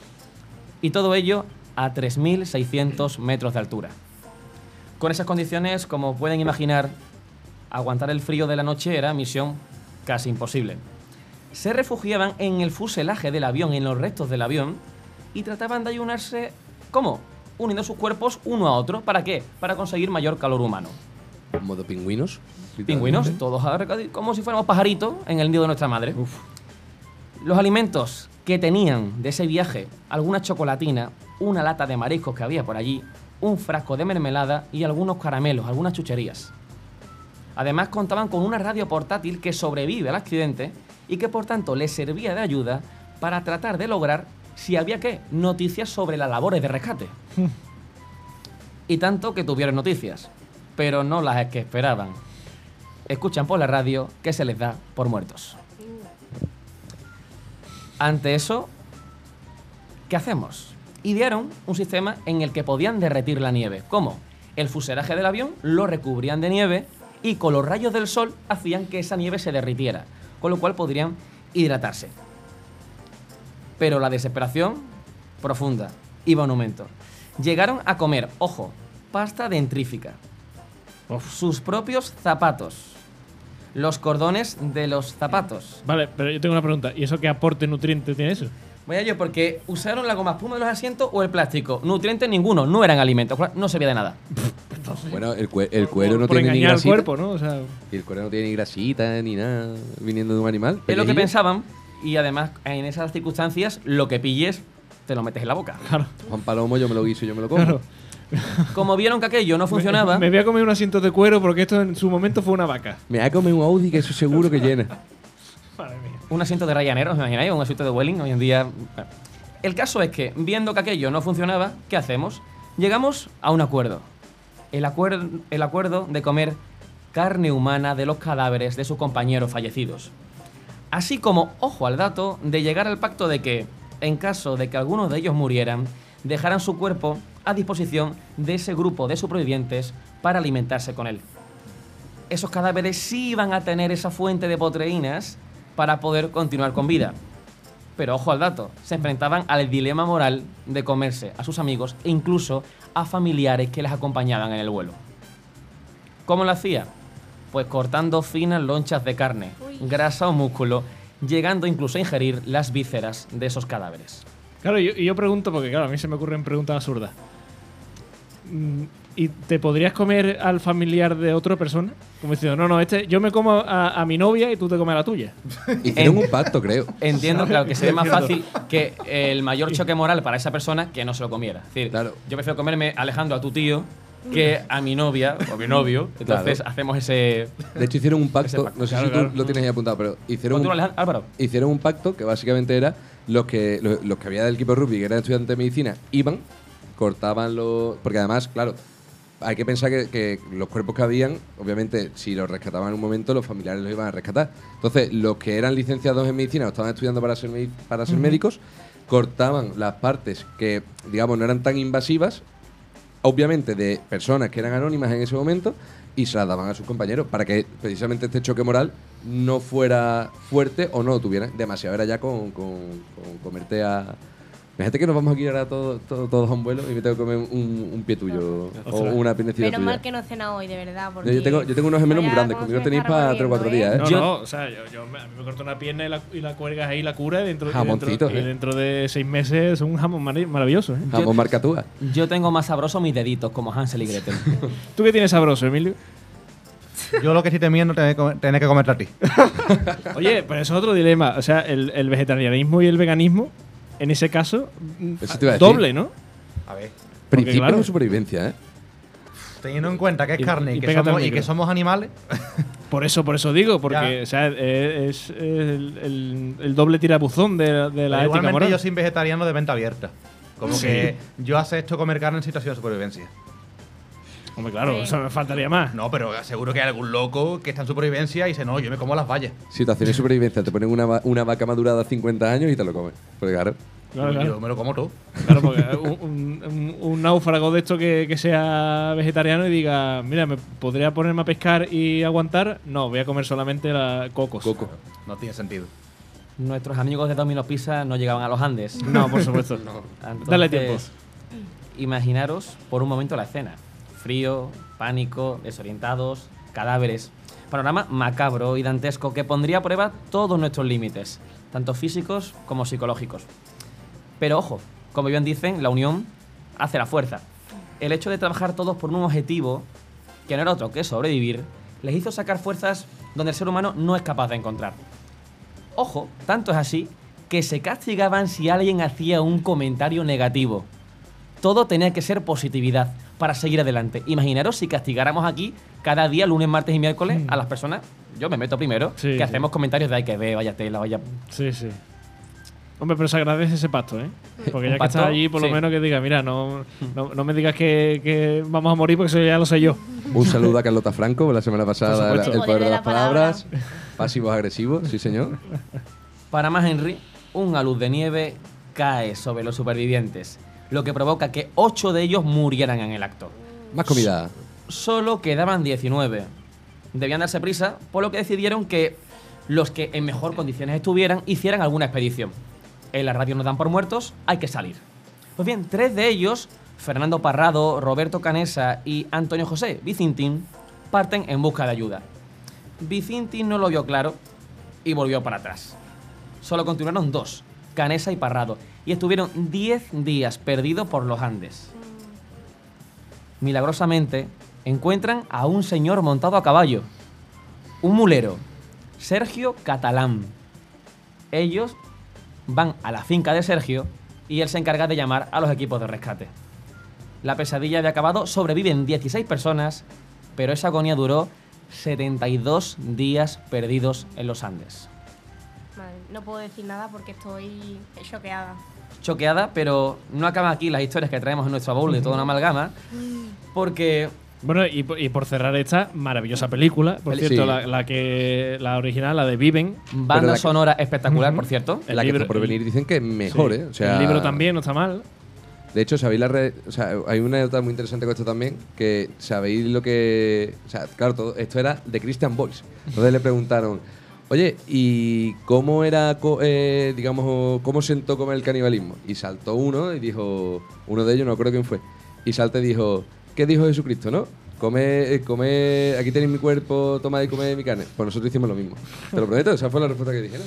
Oye, antes, antes de pasar al siguiente ejemplo, eh, Emilio, Laura, ¿cómo veríais ustedes eso de tener que comeros por supervivencia a otra persona. Que no quiero ni pensarlo, la verdad. A mí me encanta la carne, pero hombre, no, no ese tipo de carne. Pero la de pollo, la de cerdo. No, de verdad. Es que a mí no se me cambia siempre el cuerpo con el tema de, del canibalismo. Mm, No. Claro, pero, Desagradable. claro, pero que lo estáis pensando desde que estáis aquí sentaditos y comiditos y cenaditos. Pero en esas circunstancias. Bueno, yo hay- llevo ocho horas sin comer. Hombre, yo no he cenado, pero mm, una cosa es que no comas desde la comida y otra que no comas. mm, 70 días. Emilio tiene cara que si no come en el almuerzo, en la cena se, se almuerza su madre, ¿eh? No, desde luego. Desde luego. No me, la, no me la comí porque estaba de vacaciones. Tengo que decir que, bueno, el final, dentro de lo malo, oye, que a, a un accidente de avión encima, de, después de lo de todo, sobrevivan 16 personas. Oye, Después de estar tirados en la montaña más de dos meses. a ver, oye, pues bravo, la verdad. Podría haber muerto todos y no fue el caso. Se puede considerar un éxito. Nos vamos al cine a ver La Sociedad de la Nieve. Vamos a ver Viven, una película maravillosa. Pero cuidado, seguimos porque hay una historia parecida. En este caso, pasamos de jugar al rugby para jugar al fútbol. Un equipo de fútbol tailandés que se llamaba The Wild Boars. Un O sea, equipo, además, Gran con. nombre, ¿eh? The Wild Boars. ¿no? Suena como Wild Boars ganará. Sí, sí. Los chicos. Ahí está, sí, sí. Oh, Un abrazo a Efron. High School Musical adoro. Ay, maravilla. Bien, pues este equipo, cuidado, porque estaba formado por chicos de entre 11 y 16 años. Y su entrenador de 25 años. Que empezaron a explorar la cueva tailandesa. Voy a ver si el nombre yo sé decirlo, queridos espectadores. La cueva tailandesa de Tan Luang. Y Tan Luang es una cueva que en principio era como visitable, pero en el momento en que está el equipo haciendo esa visita, ¿qué ocurre? Inundación repentina. Claro, ¿qué pasa? Se quedan atrapados en la cueva, sin comida y dependiendo de qué, del agua de las estalactitas que caían para hidratarse. No podían moverse porque si se movían, Uf. no, es que morían ahogados. La unión hacia la fuerza fue clave en supervivencia y hacían meditación para no perder los nervios, para mantener equilibrio psicológico. Pero estaban sumergidos en el agua. Estaban en una cueva. Sí, pero se sumergidos. No, eh, había como un recodito. Ah, vale, vale, vale, vale, vale, Ahora hablaremos de eso, Álvaro, porque vas a poder ver algunas imágenes. Si, si te, tú que eres cine- cineasta, lo vas a conocer seguro. Se turnaban para acabar algún hueco en la pared, un pequeño túnel, y tratar de buscar alguna salida. Estuvieron 17 días en la cueva hasta que un grupo de buzos británicos dio con los menores. Ya sabían que estaban eh, atrapados y unos buzos británicos pudieron dar con ellos. El ejército tailandés planifica el rescate en una operación que duró tres días. Y había un gran peligro. ¿Por qué? El terreno era muy, muy complejo. Y tenía cada menor que llevar su máscara de buceo e ir acompañados cada uno de ellos por dos especialistas submarinistas en buceo. Tanto es así que un miembro del equipo de rescate falleció. Si mis queridos oyentes, Mesa, que nos escucha, está interesado en conocer más, deciros que hay una película sobre ello titulada 13 vidas y es una producción que podéis encontrar en Amazon Prime en el año 2022. Me suena, ¿eh? Pues 13 vidas, Vigo Mortensen, ¿os suena? El título de 13 vidas. Me, su- me quiere sonar. Pues sonará a ti siete vidas. No, 13 vidas. Ahora que ha dicho lo demás con Prime. No Pero sé. sabes que se te vidan, ¿no? No. Ah, bueno. bueno. Luego me lo Aida, explicáis. pues lo que pasó Ahora. antes de Aida, cuando éramos felices. Eso es lo que pasó antes de Aida. ¿De dónde salió Aida? Vale. Básicamente. Pues nos vamos ahora de inundarnos. Hemos ido del frío, nos hemos inundado. Y si ahora vamos a hacer. Seguimos con el montañismo, vamos a ir a un cañón, a un cañón americano. ¿Qué os parece? Nos vamos a ir con Aaron Ralston. Experto montañero, ¿eh? No era cualquiera. Que iba por un cañón de Utah.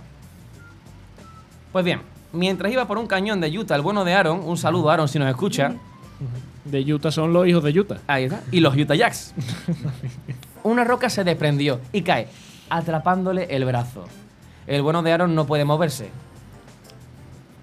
A los tres días se queda sin agua. No tiene más reserva de lo que llevaba. Solo le queda una escapatoria si la roca de grandes dimensiones me tiene atrapado el brazo. Era o el brazo o la vida. Corta por lo sano, que se dice rápido. No, literalmente. Este buen amigo nuestro iba qué? Acompañado de una navaja multiusos.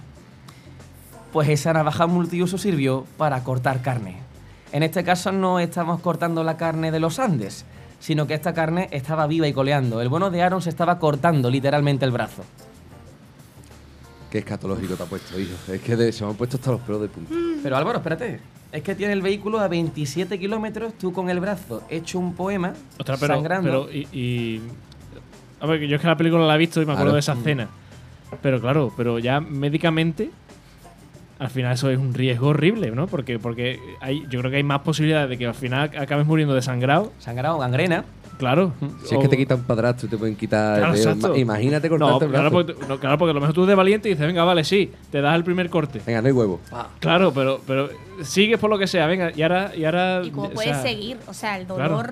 Y, la- y claro, te tendrás que cortar por la articulación. O sea, Y el hueso- estamos poniendo. el- hoy es un programa un poco de Fijaros caníbales, ¿eh? cuando entremos en zonas duras, ¿eh? Claro, y el hueso. No, claro, el Eso hueso- chirría, ¿eh? No, se come el jamón. ¿No? Ostras, y tú, yo, pero- pero- Xtela, ¿eh? Me estoy imaginando los oyentes en casa cenando Sí, sí. y les estamos cortando la digestión. Que aprovechen las pizzas de Domino's. pizza de Domino's. Se están comiendo ahora un filete. No, hoy es Dominos, hoy es día de Dominos. Bien, os he dicho que lleva tres días desaparecido, con lo cual es cierto que el Servicio de Parques Nacionales de Estados Unidos estaba buscando al bueno de Aaron. Cuando sale a la superficie con el brazo ahí, pudieron eh, salvarle la vida. En el año 2010, esta historia fue de- llevada al cine por Danny Boyle. Mm. El bueno de James Franco interpreta a este amigo nuestro, Aaron. Y la película se llama 127 horas, las horas que pasa atrapado en ese cañón de Utah, Aaron Ralston. En Disney Plus. Pues ahí tenemos la recomendación de nuestro Álvaro. Qué chungo eso, ¿eh? Una película impactante, ¿eh? Emilio, ¿tú cómo te verías ahí? ¿Te vas de montañismo? ¿Te queda el brazo.? Emilio y yo estamos un poco Sí, que no queremos sí, hablar sí. mucho. Yo empiezo a notar un poco pálido el Sí. color de nuestros queridos acompañantes. Entre ¿no? que, no, entre que no han comido desde hace ocho horas. que están aquí imaginándose. Te Que que cortarse el brazo con una navaja suiza. Y si nos vamos ahora al mar, ya decía José Luis Perales aquello de al mar se fue, Sí. Y se dejó sus marchó. cosas y se puso a navegar. Una camisa, un pantalón vaquero. Bien, tras este momento musical, nos vamos a ir a la historia de un petrolero. Y había un barco que estaba remolcando ese petrolero. Vamos a conocer la historia de Harrison O'Kenney.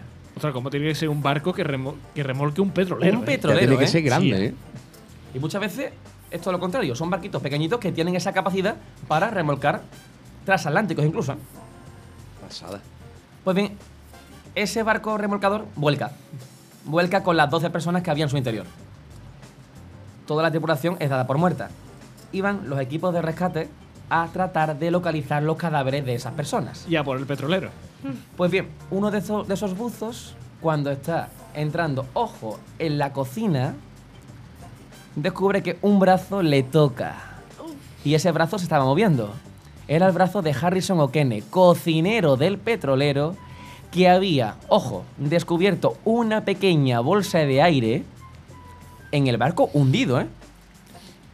Y estaba sobreviviendo con esa poquita cantidad de oxígeno que se mantenía en el petrolero. ¿Cuánto tiempo?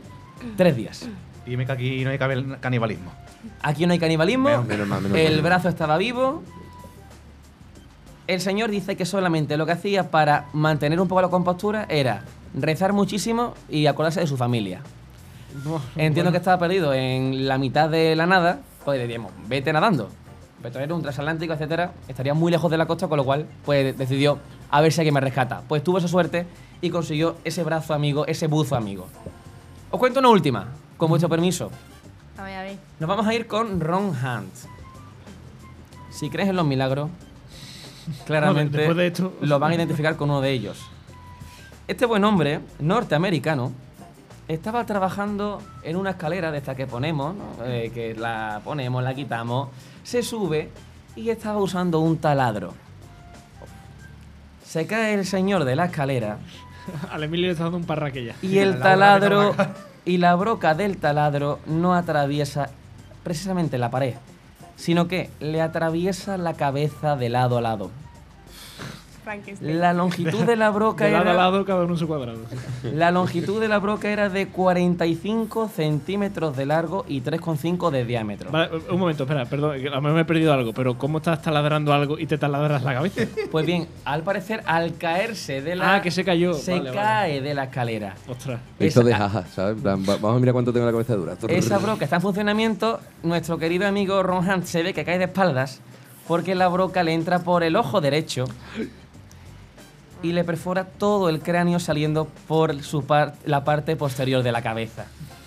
Emilio se va a desmayar en breve, creo yo. ¿eh? Yo se la desmayado de antes ya. Afortunadamente, no afecta al cerebro. Solo desplaza la masa cranoencefálica, pero consigue no dañar el cerebro. ¿Y el ojo? El ojo lo perdió. Ah, eso. Nuestro amigo. Rohan va actualmente con un parche, pero puede hacer vida totalmente normal. Madre No mía, juega pero dicho ¿Pero en ha vuelto a coger taladro? Yo creo que este señor es un señor con espíritu optimista y con el poder de las palabras puede conseguir eso y mucho más. Seguro.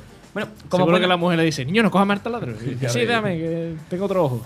Ese hombre le pone bricomanía, vamos, le entra. Pues como pueden ver, nuestros queridos oyentes, la naturaleza humana en no pocas ocasiones se sobrepone a retos que en muchos casos sobrepasan los límites de la condición humana. Temperaturas extremas, hemos visto deshidratación, falta de oxígeno, amputaciones desesperadas, heridas mortales que afortunadamente no hicieron honor a su objetivo. Los protagonistas de nuestras historias tienen un eso en común y es estar revestido de un indudable sentido de heroicidad. Son héroes para nosotros. Seres humanos como tú, querido oyente, y como todos nosotros, que os hablamos, pero que la vida los obligó a enfrentarse a las condiciones más extremas que jamás pudiéramos imaginar para seguir viviendo, para seguir respirando, para seguir sintiendo, emocionarse, querer y seguir queriendo. En definitiva, para continuar disfrutando de la marav- maravillosa sensación de sentirse vivos.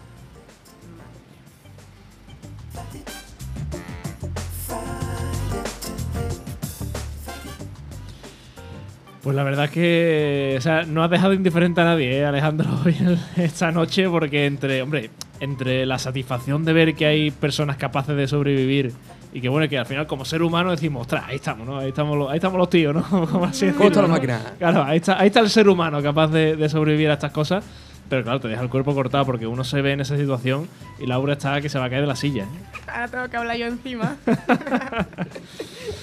No, no, la- em- es, es emocionante al final ver esta- estas situaciones y ver cómo la gente sobrevive, pero es lo dicho, o sea, uno se imagina esas situaciones y hay que verse, hay que, hay que verse en esa situación para, para siquiera que se te pase por la cabeza el decir, voy a intentarlo.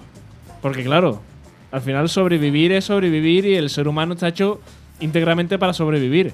Y en estos casos sacaríamos fuerzas de, de donde no las hay y haríamos cosas que, que serían inimaginables. Además, Porque- qué mala suerte, o sea, qué mala suerte que te pasen estas cosas. O sea, de repente te pasan a ti, ¿sabes? La gente piensa que no te pasa a ti nunca y te puede pasar. claro. Y al final. Y todos tenemos algo, ¿eh? Fijaros, ¿eh? Mi familia rezaban, es decir, ellos se agarraban a ese alguien. Ujú. Todos tenemos un sueño, una ilusión, una emoción, alguien que nos espera en casa. Y si no tenemos nada de eso, nos tenemos a nosotros mismos. madre Y mía, si no nos tenemos nosotros mismos, ¿a- ¿sabéis a quién tenemos? A Domino. Oh, estoy deseando, ¿eh? Cenar. Bueno, de momento no sé si los tenemos, esperemos que sí los tengamos pronto. A los amigos de Domino llamando a la puerta. Pero, pero siguiendo al hilo de todo esto, es que eso, o sea, es que al final el- la supervivencia humana es la que hace que hagamos y, y se nos ocurran cosas y sobre todo mm, nos cortemos brazos y demás que, que- que- que a- ahora mismo aquí sentado, pues pensaríamos, esto es imposible, o sea, yo no lo haría en la vida, yo no podría, no sé cuánto, con lo que hemos dicho antes de, de comer carne humana, yo no lo haría, yo esto tendría que no sé cuánto, pero cuando uno se ve de verdad en esa situación y es capaz de ponerse en esa situación, dices, hombre, lo haría, porque es que al final No te queda otra, no te queda otra, claro. desgraciadamente. Oye, Álvaro, ya que estamos hablando también de cine y todo esto, grandes películas de supervivencia humana y por ahí, ¿eh? Buah, es de lo que más. Al final, o sea, Sí. hay que tener en cuenta también. Em, Hay que tener en cuenta que, que obviamente un, un cineasta. o, Me estoy poniendo muy técnico hoy, en verdad.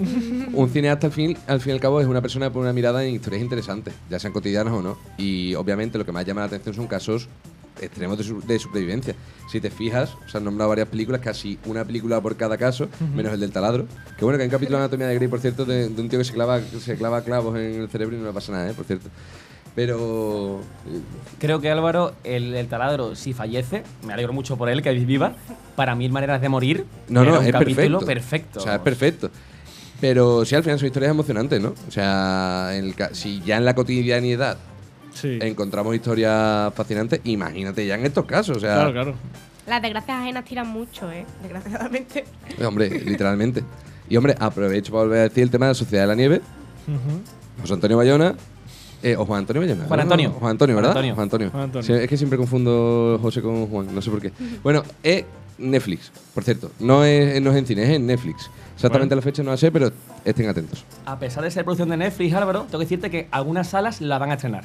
Ah, mira. Algunas pantallas también. Y a Bayona le encanta sobrevivir porque Lo Imposible es otra película de supervivencia. Hombre, por supuesto, sí, sí. Y bueno, y Un monstruo viene a verme también habla un poco de supervivencia, pero ya más a Claro, pero nivel no son casos, claro. intra, intrafamiliar. Claro, o no es tipo náufrago. Claro, exactamente. En fin, pues bueno, Alejandro, la verdad que, lo- como te he dicho antes, no has dejado a nadie indiferente con este tema. Va, yo creo que va a ser uno de los que escuchemos muchas veces en podcast cuando esté subido. ¿Y, y qué quiere decir? Que te veo Yo siempre, con la Ale, mano levantada. me acuerdo, y ya para acabar, como estamos hablando con nuestro Álvaro de cine y con todos vosotros, de la puerta de Rose. Rose sobrevivió Ah. a ese náufrago, pero Bueno, Jack, claro, ti- Titanic, ¿por qué claro. no subiste, Jack? Que por cierto, eh, hago un mensaje para todas esas personas que estén organizando bodas de aquí a poco eh, y que elijan poner la banda sonora de, de Titanic en sus bodas, en sus ceremonias. Recordar que la película no acaba bien. O sea, que el barco se hunde, ¿eh? O sea, que, que no, no- no es una, claro, no es una película para, para usar su banda sonora en momentos alegres. En fin, lo dicho, Alejandro, que un temazo el que nos has traído hoy para estrenar esta temporada y que, como he dicho, no ha dejado indiferente a nadie porque entre los que estamos aquí emocionados por esto y los que están que se van a caer de la silla, desde luego no Hay de todo. hay, hay para todo. Un placer. En fin, eh, nos vamos a la última sección, mini sección del programa. Vamos a cerrar el programa de hoy con el protagonista burlón, como hacemos siempre. Al menos a mí siempre me gusta dejarlo para el final, porque como es un poco así más distendido, pues, pues jugamos a este juego que, como saben eh, nuestros oyentes, pues Laura en este caso nos va a dar pistas sobre un personaje, a ver si ha tenido algún momento de supervivencia y el resto tendremos que, que intentar adivinarlo pues cuanto antes posible. En fin, como digo, esto es el protagonista burlón. El protagonista burlón.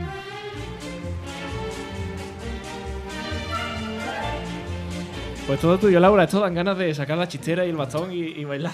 Bueno, como es la primera vez que lo hago, espero que no lo adivinéis muy rápido ni que no lo adivinéis. un punto intermedio. Es un cambio totalmente radical de tema, la verdad. Pero bueno, allá vamos con la primera pista, ¿vale? Tengo un rincón conmemorativo en una de las capitales europeas más importantes. Bueno, puede ser, puede ser mucha gente, ¿no?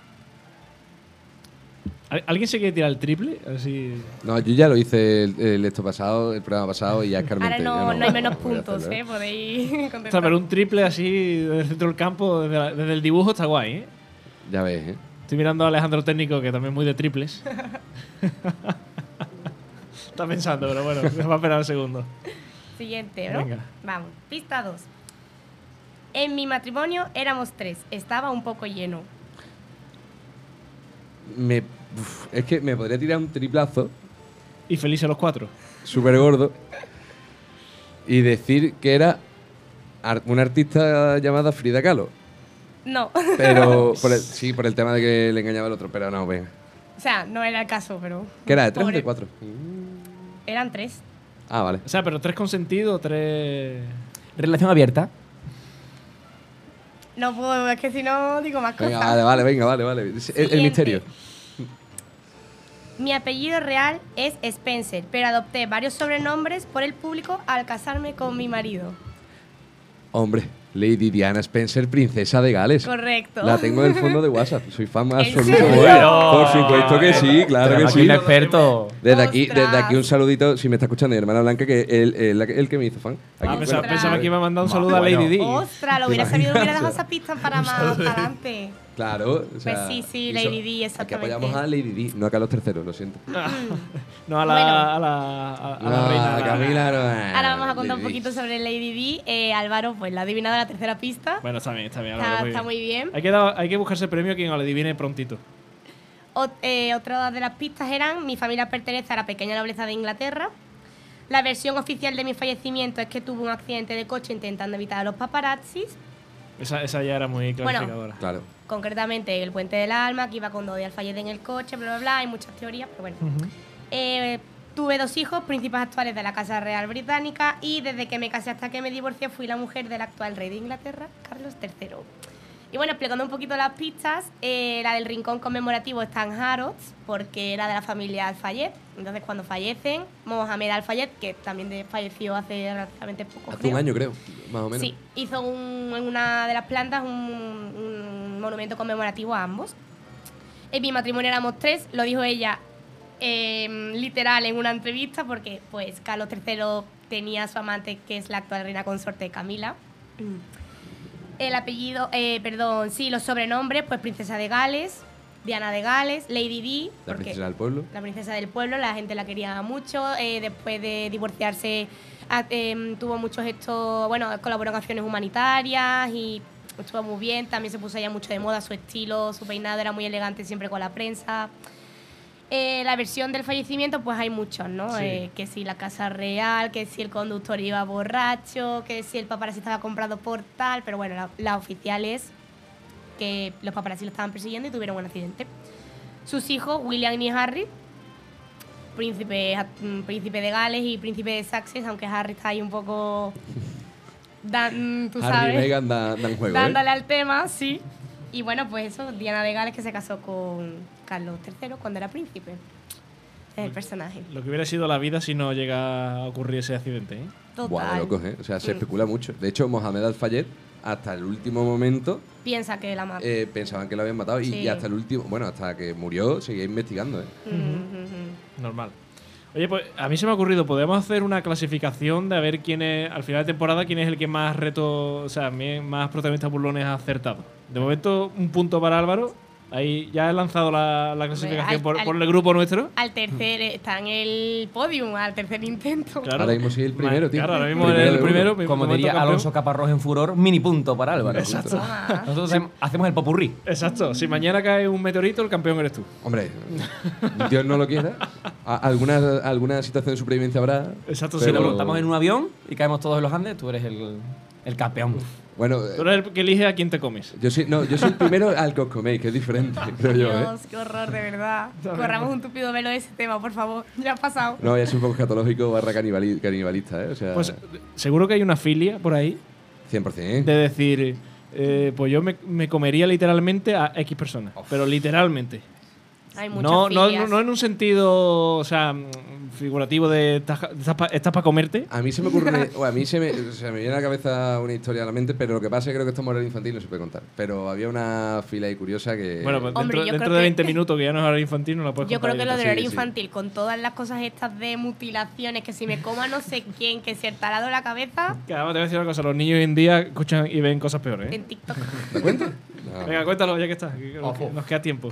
Dos que quedaron por Tinder porque a uno le fascinaba comerse el pene del otro y al otro le fascinaba que su pene fuera comido por el otro. Pero y vamos a ver, pasó y pasó, ¿eh? Pero literalmente. Literalmente. Esa es es la filia más... Eso lo vi en un vídeo de Dross en YouTube. por Pero, cierto. pero, o sea, pero eso, esa filia solo se puede hacer una vez, ¿no? Solo se puede hacer una vez. Bueno, O sea- o, la- o si encuentras más gente que, que le mole eso, ese rollo, pues también. Claro, pero o sea, entiendo que el que come sí la puede hacer más veces. Claro, el que come sí, el, el Exacto. que es comido, obviamente. El no. que es comido a no ser que una le vez. guste que se come más parte del cuerpo y vayas por trozos. Claro, a no, ser pues- que, a no ser que lo vayas cortando si fuera un salchichón. No, claro, claro. Y encontraron, horror, eh, favor. por cierto, a todo esto, esto poco fue caso real. crazy, ¿eh? Esto fue caso real en Estados Unidos y de hecho se encontró en el congelado, en el arcón de, de la abuela, todo el mundo tiene en su casa. Pues igual, en un arcón, de diferentes partes del cuerpo de este chaval. Emilio está riendo porque vegetariano se está imaginando todo y dice. Risa incómoda de que no sé no, qué hacer. no, es que me ha venido un chiste, pero es, es Suéltalo, demasiado- ya, ya que estamos, Venga, tío, ya venga. suéltalo, ya que estamos, estamos bien Ya que la hemos Rodríguez. abierto el telón. que es muy guarro. eh. Venga, cuéntalo ya que Vaya estamos. programita que me ha tocado, ¿eh? Que pregunta que si Esto- hubo, que si esto hubo, que si hubo arcada. Llaman Oye, eso- que ahora no tenemos llaman que, eso al programa. ahora no tenemos que comer la Dale, pizza, por favor. Que La cuando- pizza va a cuando- sentarnos- Bueno, Aníbal Lecter fliparía No, con fliparía. sección. La pizza no Fliparía. lleva la Pero es carne, que ¿no? a mí se me ocurrió otra, otra, otro. Cuando tú habla- hablabas del tío del muñón, a mí se me ocurrió, o se me ocurrió otro que es que lo que pasa es que esos comentarios, en verdad, yo me los callo porque digo, "N- n- Pero te iba a preguntar, ¿qué, qué se volvió? ¿Haciendo auto- autostop, sabes? En plan, pero es que ya era demasiado, ¿sabes? En fin. Bueno, y recordad que sin arcada no hay democracia. bueno, en fin, vamos a cerrar ya hoy por ahí. Vamos a ir cerrando el Porque chiringuito. está- Porque, estamos si no, desvariando, ¿eh? Ya, Vamos ya, sí, desvariando. Menos mal que ya al final del programa ya solo quedan los irreductibles. y son la gente que ya confía en nosotros y, no- y nos perdona todo esto. Así que eh, empiezo a despedir. Álvaro, ha sido un placer tenerte en el primer programa. Te esperamos la semana que viene, porque además tú vienes la semana que viene. Si, si no ha habido cambios que yo no me haya enterado. No, no, que yo sepa, hoy, hoy de hecho era el cambio, así que la semana que viene vengo y voy a hablar de Buñuel y Viridiana. A pesar de hablar de puñuelos. Digo, ¿Te imaginas? No, no, precisamente como lo dijiste tú antes, voy a hablar de Buñuel y Viridiana y cómo Buñuel puso en jaque al franquismo con esa película. Bueno, pues nada, pues ahí queda ya el aviso para próximos programas. Anticipo. Emilio, yo de momento no sabemos cuándo vuelve porque Álvaro eh, ha venido intenso y, y- y va, y va a hacer doblete de primera. Ya seguramente el mes que viene. A ti te veré todos los días, por desgracia. Exacto. Bueno, todos los días no tampoco. Bueno, es verdad, es verdad. Pero este fin de por desgracia te veré. Sí. Pues nada, que ha sido un placer tenerte aquí hablando de, de filosofía como siempre. ¿Tú- Igual, ¿tú, igualmente. ves el día en el que no hables de filosofía o...? No, la verdad que no. La verdad que no. Pero bueno, a ver, eh, por cambiar un poquito. Nos sorprenderá. Y el mes que viene cogeré otra vez la oveja negra. Todavía, te recuerdo que todavía tienes el récord, o sea, el récord, el reto de hace 3 o 4 años de hablar de las ventajas de comer carne. Anda, ya soy ya caducado. Yo no tengo claro eso, ¿eh? Ale- Alejandro Grima, un placer tenerte aquí también en este programa. Espero que haya sido de tu gusto este debut en toda una amalgama. Me van a llamar ahora el carnicero de Coria del Río. Dios. Yo soy de Coria, todo esto. Un abrazo a mi Muy gente. buen programa Un- de un saludo a Coria, grande. ¿eh? Viva Coria, que hemos sido un poquito intensos en este primer programa, pero hay que venir por la puerta grande y ha sido un placer compartir mesa con vosotros. Nos veremos próximamente. ¿Nos hablarás próximamente de la supervivencia al virus del Nilo? Pues Por ser de Coria, además. En Coria somos bastante expertos y somos pioneros, además, en tener una- un equipaje, una torre Sí. de aves expertas en cazar mosquitos. Dios. Pioneros en toda Europa, ¿eh? ¿Dónde está eso? En Corea del Río. Y este verano lo hemos notado muchísimo. Los casos de virus del Nilo han caído muchísimo gracias, en parte, primero, a la concienciación de la población y segundo, a medidas como esa de la torre de aves, expertas en ello. Pero, o sea, y todo esto se resume en que han llegado aves, efectivamente, ¿no? Po- Porque, claro, poner la torre, que no, al final no venga ninguna ave. En la torre han llegado aves, efectivamente. Entonces- Lo que no haya en Corea no existe, ¿eh? Sí, sí, totalmente. totalmente. Y Laura, Laura Davis, un placer tenerte aquí, aunque al final Gracias. te hayas ido con el mal cuerpo. No, hombre, no, Te- ya te- se me ha pasado. Te hemos quitado el hambre, ya Es que mis secciones eran muy family friendly. Yo Claro, tendría aquí- que haber ido con algo más fuerte. hemos venido bueno, fuertes aquí. hemos- Ya la- para la próxima vez, que igual que Emilio, pues ya vendré, supongo que el mes que viene, cuando ya me toque. O si hay algún hueco que yo me pueda Sí. meter, yo encantada. Siempre, siempre se pregunta, oye, ¿alguno no viene hoy? Y al final siempre se apunta. Genial. Sí es cierto que incluso, aunque nos hemos puesto duros, le hemos recordado a los oyentes que siempre hay razones para seguir viviendo. Bueno, claro, Totalmente. el mensaje ha sido positivo. Totalmente, Positivo, ¿eh? Hemos totalmente. acabado bien. Sí. Y por supuesto, las gracias también a Jesús y a Alejandro que hicieron que esto sonara magníficamente bien. Ustedes no se os ha quitado el hambre con esto de cortacuerpos y sobrevivir y eso, ¿no? No, porque a nosotros además es que nos, nos cantan las pizzas de aquí al lado. Exacto, exacto. Ustedes cómo va a pensar en, en, en cortaros el brazo. En fin, la gracia infinita a ello, que si no esto sería estar aquí charlando entre nosotros, que sería muy guay también, pero no nos ¿Puedo dar un saludo? Por supuesto, hija. Mis amigas me piden un saludo desde aquí, espero que me estén escuchando. Así que un saludo a todas mis amigas. ¿Cómo se llaman? Buf. María, María, dos Marías, Celia, Alejandra, Gracia, Belén y mis amigos chicos, que son muchos también. Pero espera, esto es mucho mejor. Emilio, saluda a las amigas de, de Laura. Hola, amigas de Laura. Y a mi madre, por supuesto. Siempre Por supuesto, un saludo a todas las madres del mundo, por supuesto. Yo creo que podríamos mandar un saludo a todas aquellas personas por las cuales nos cortaríamos un brazo para Exacto. seguir estando con Eh, ellas. y mi amiga Si Celia. os quiere.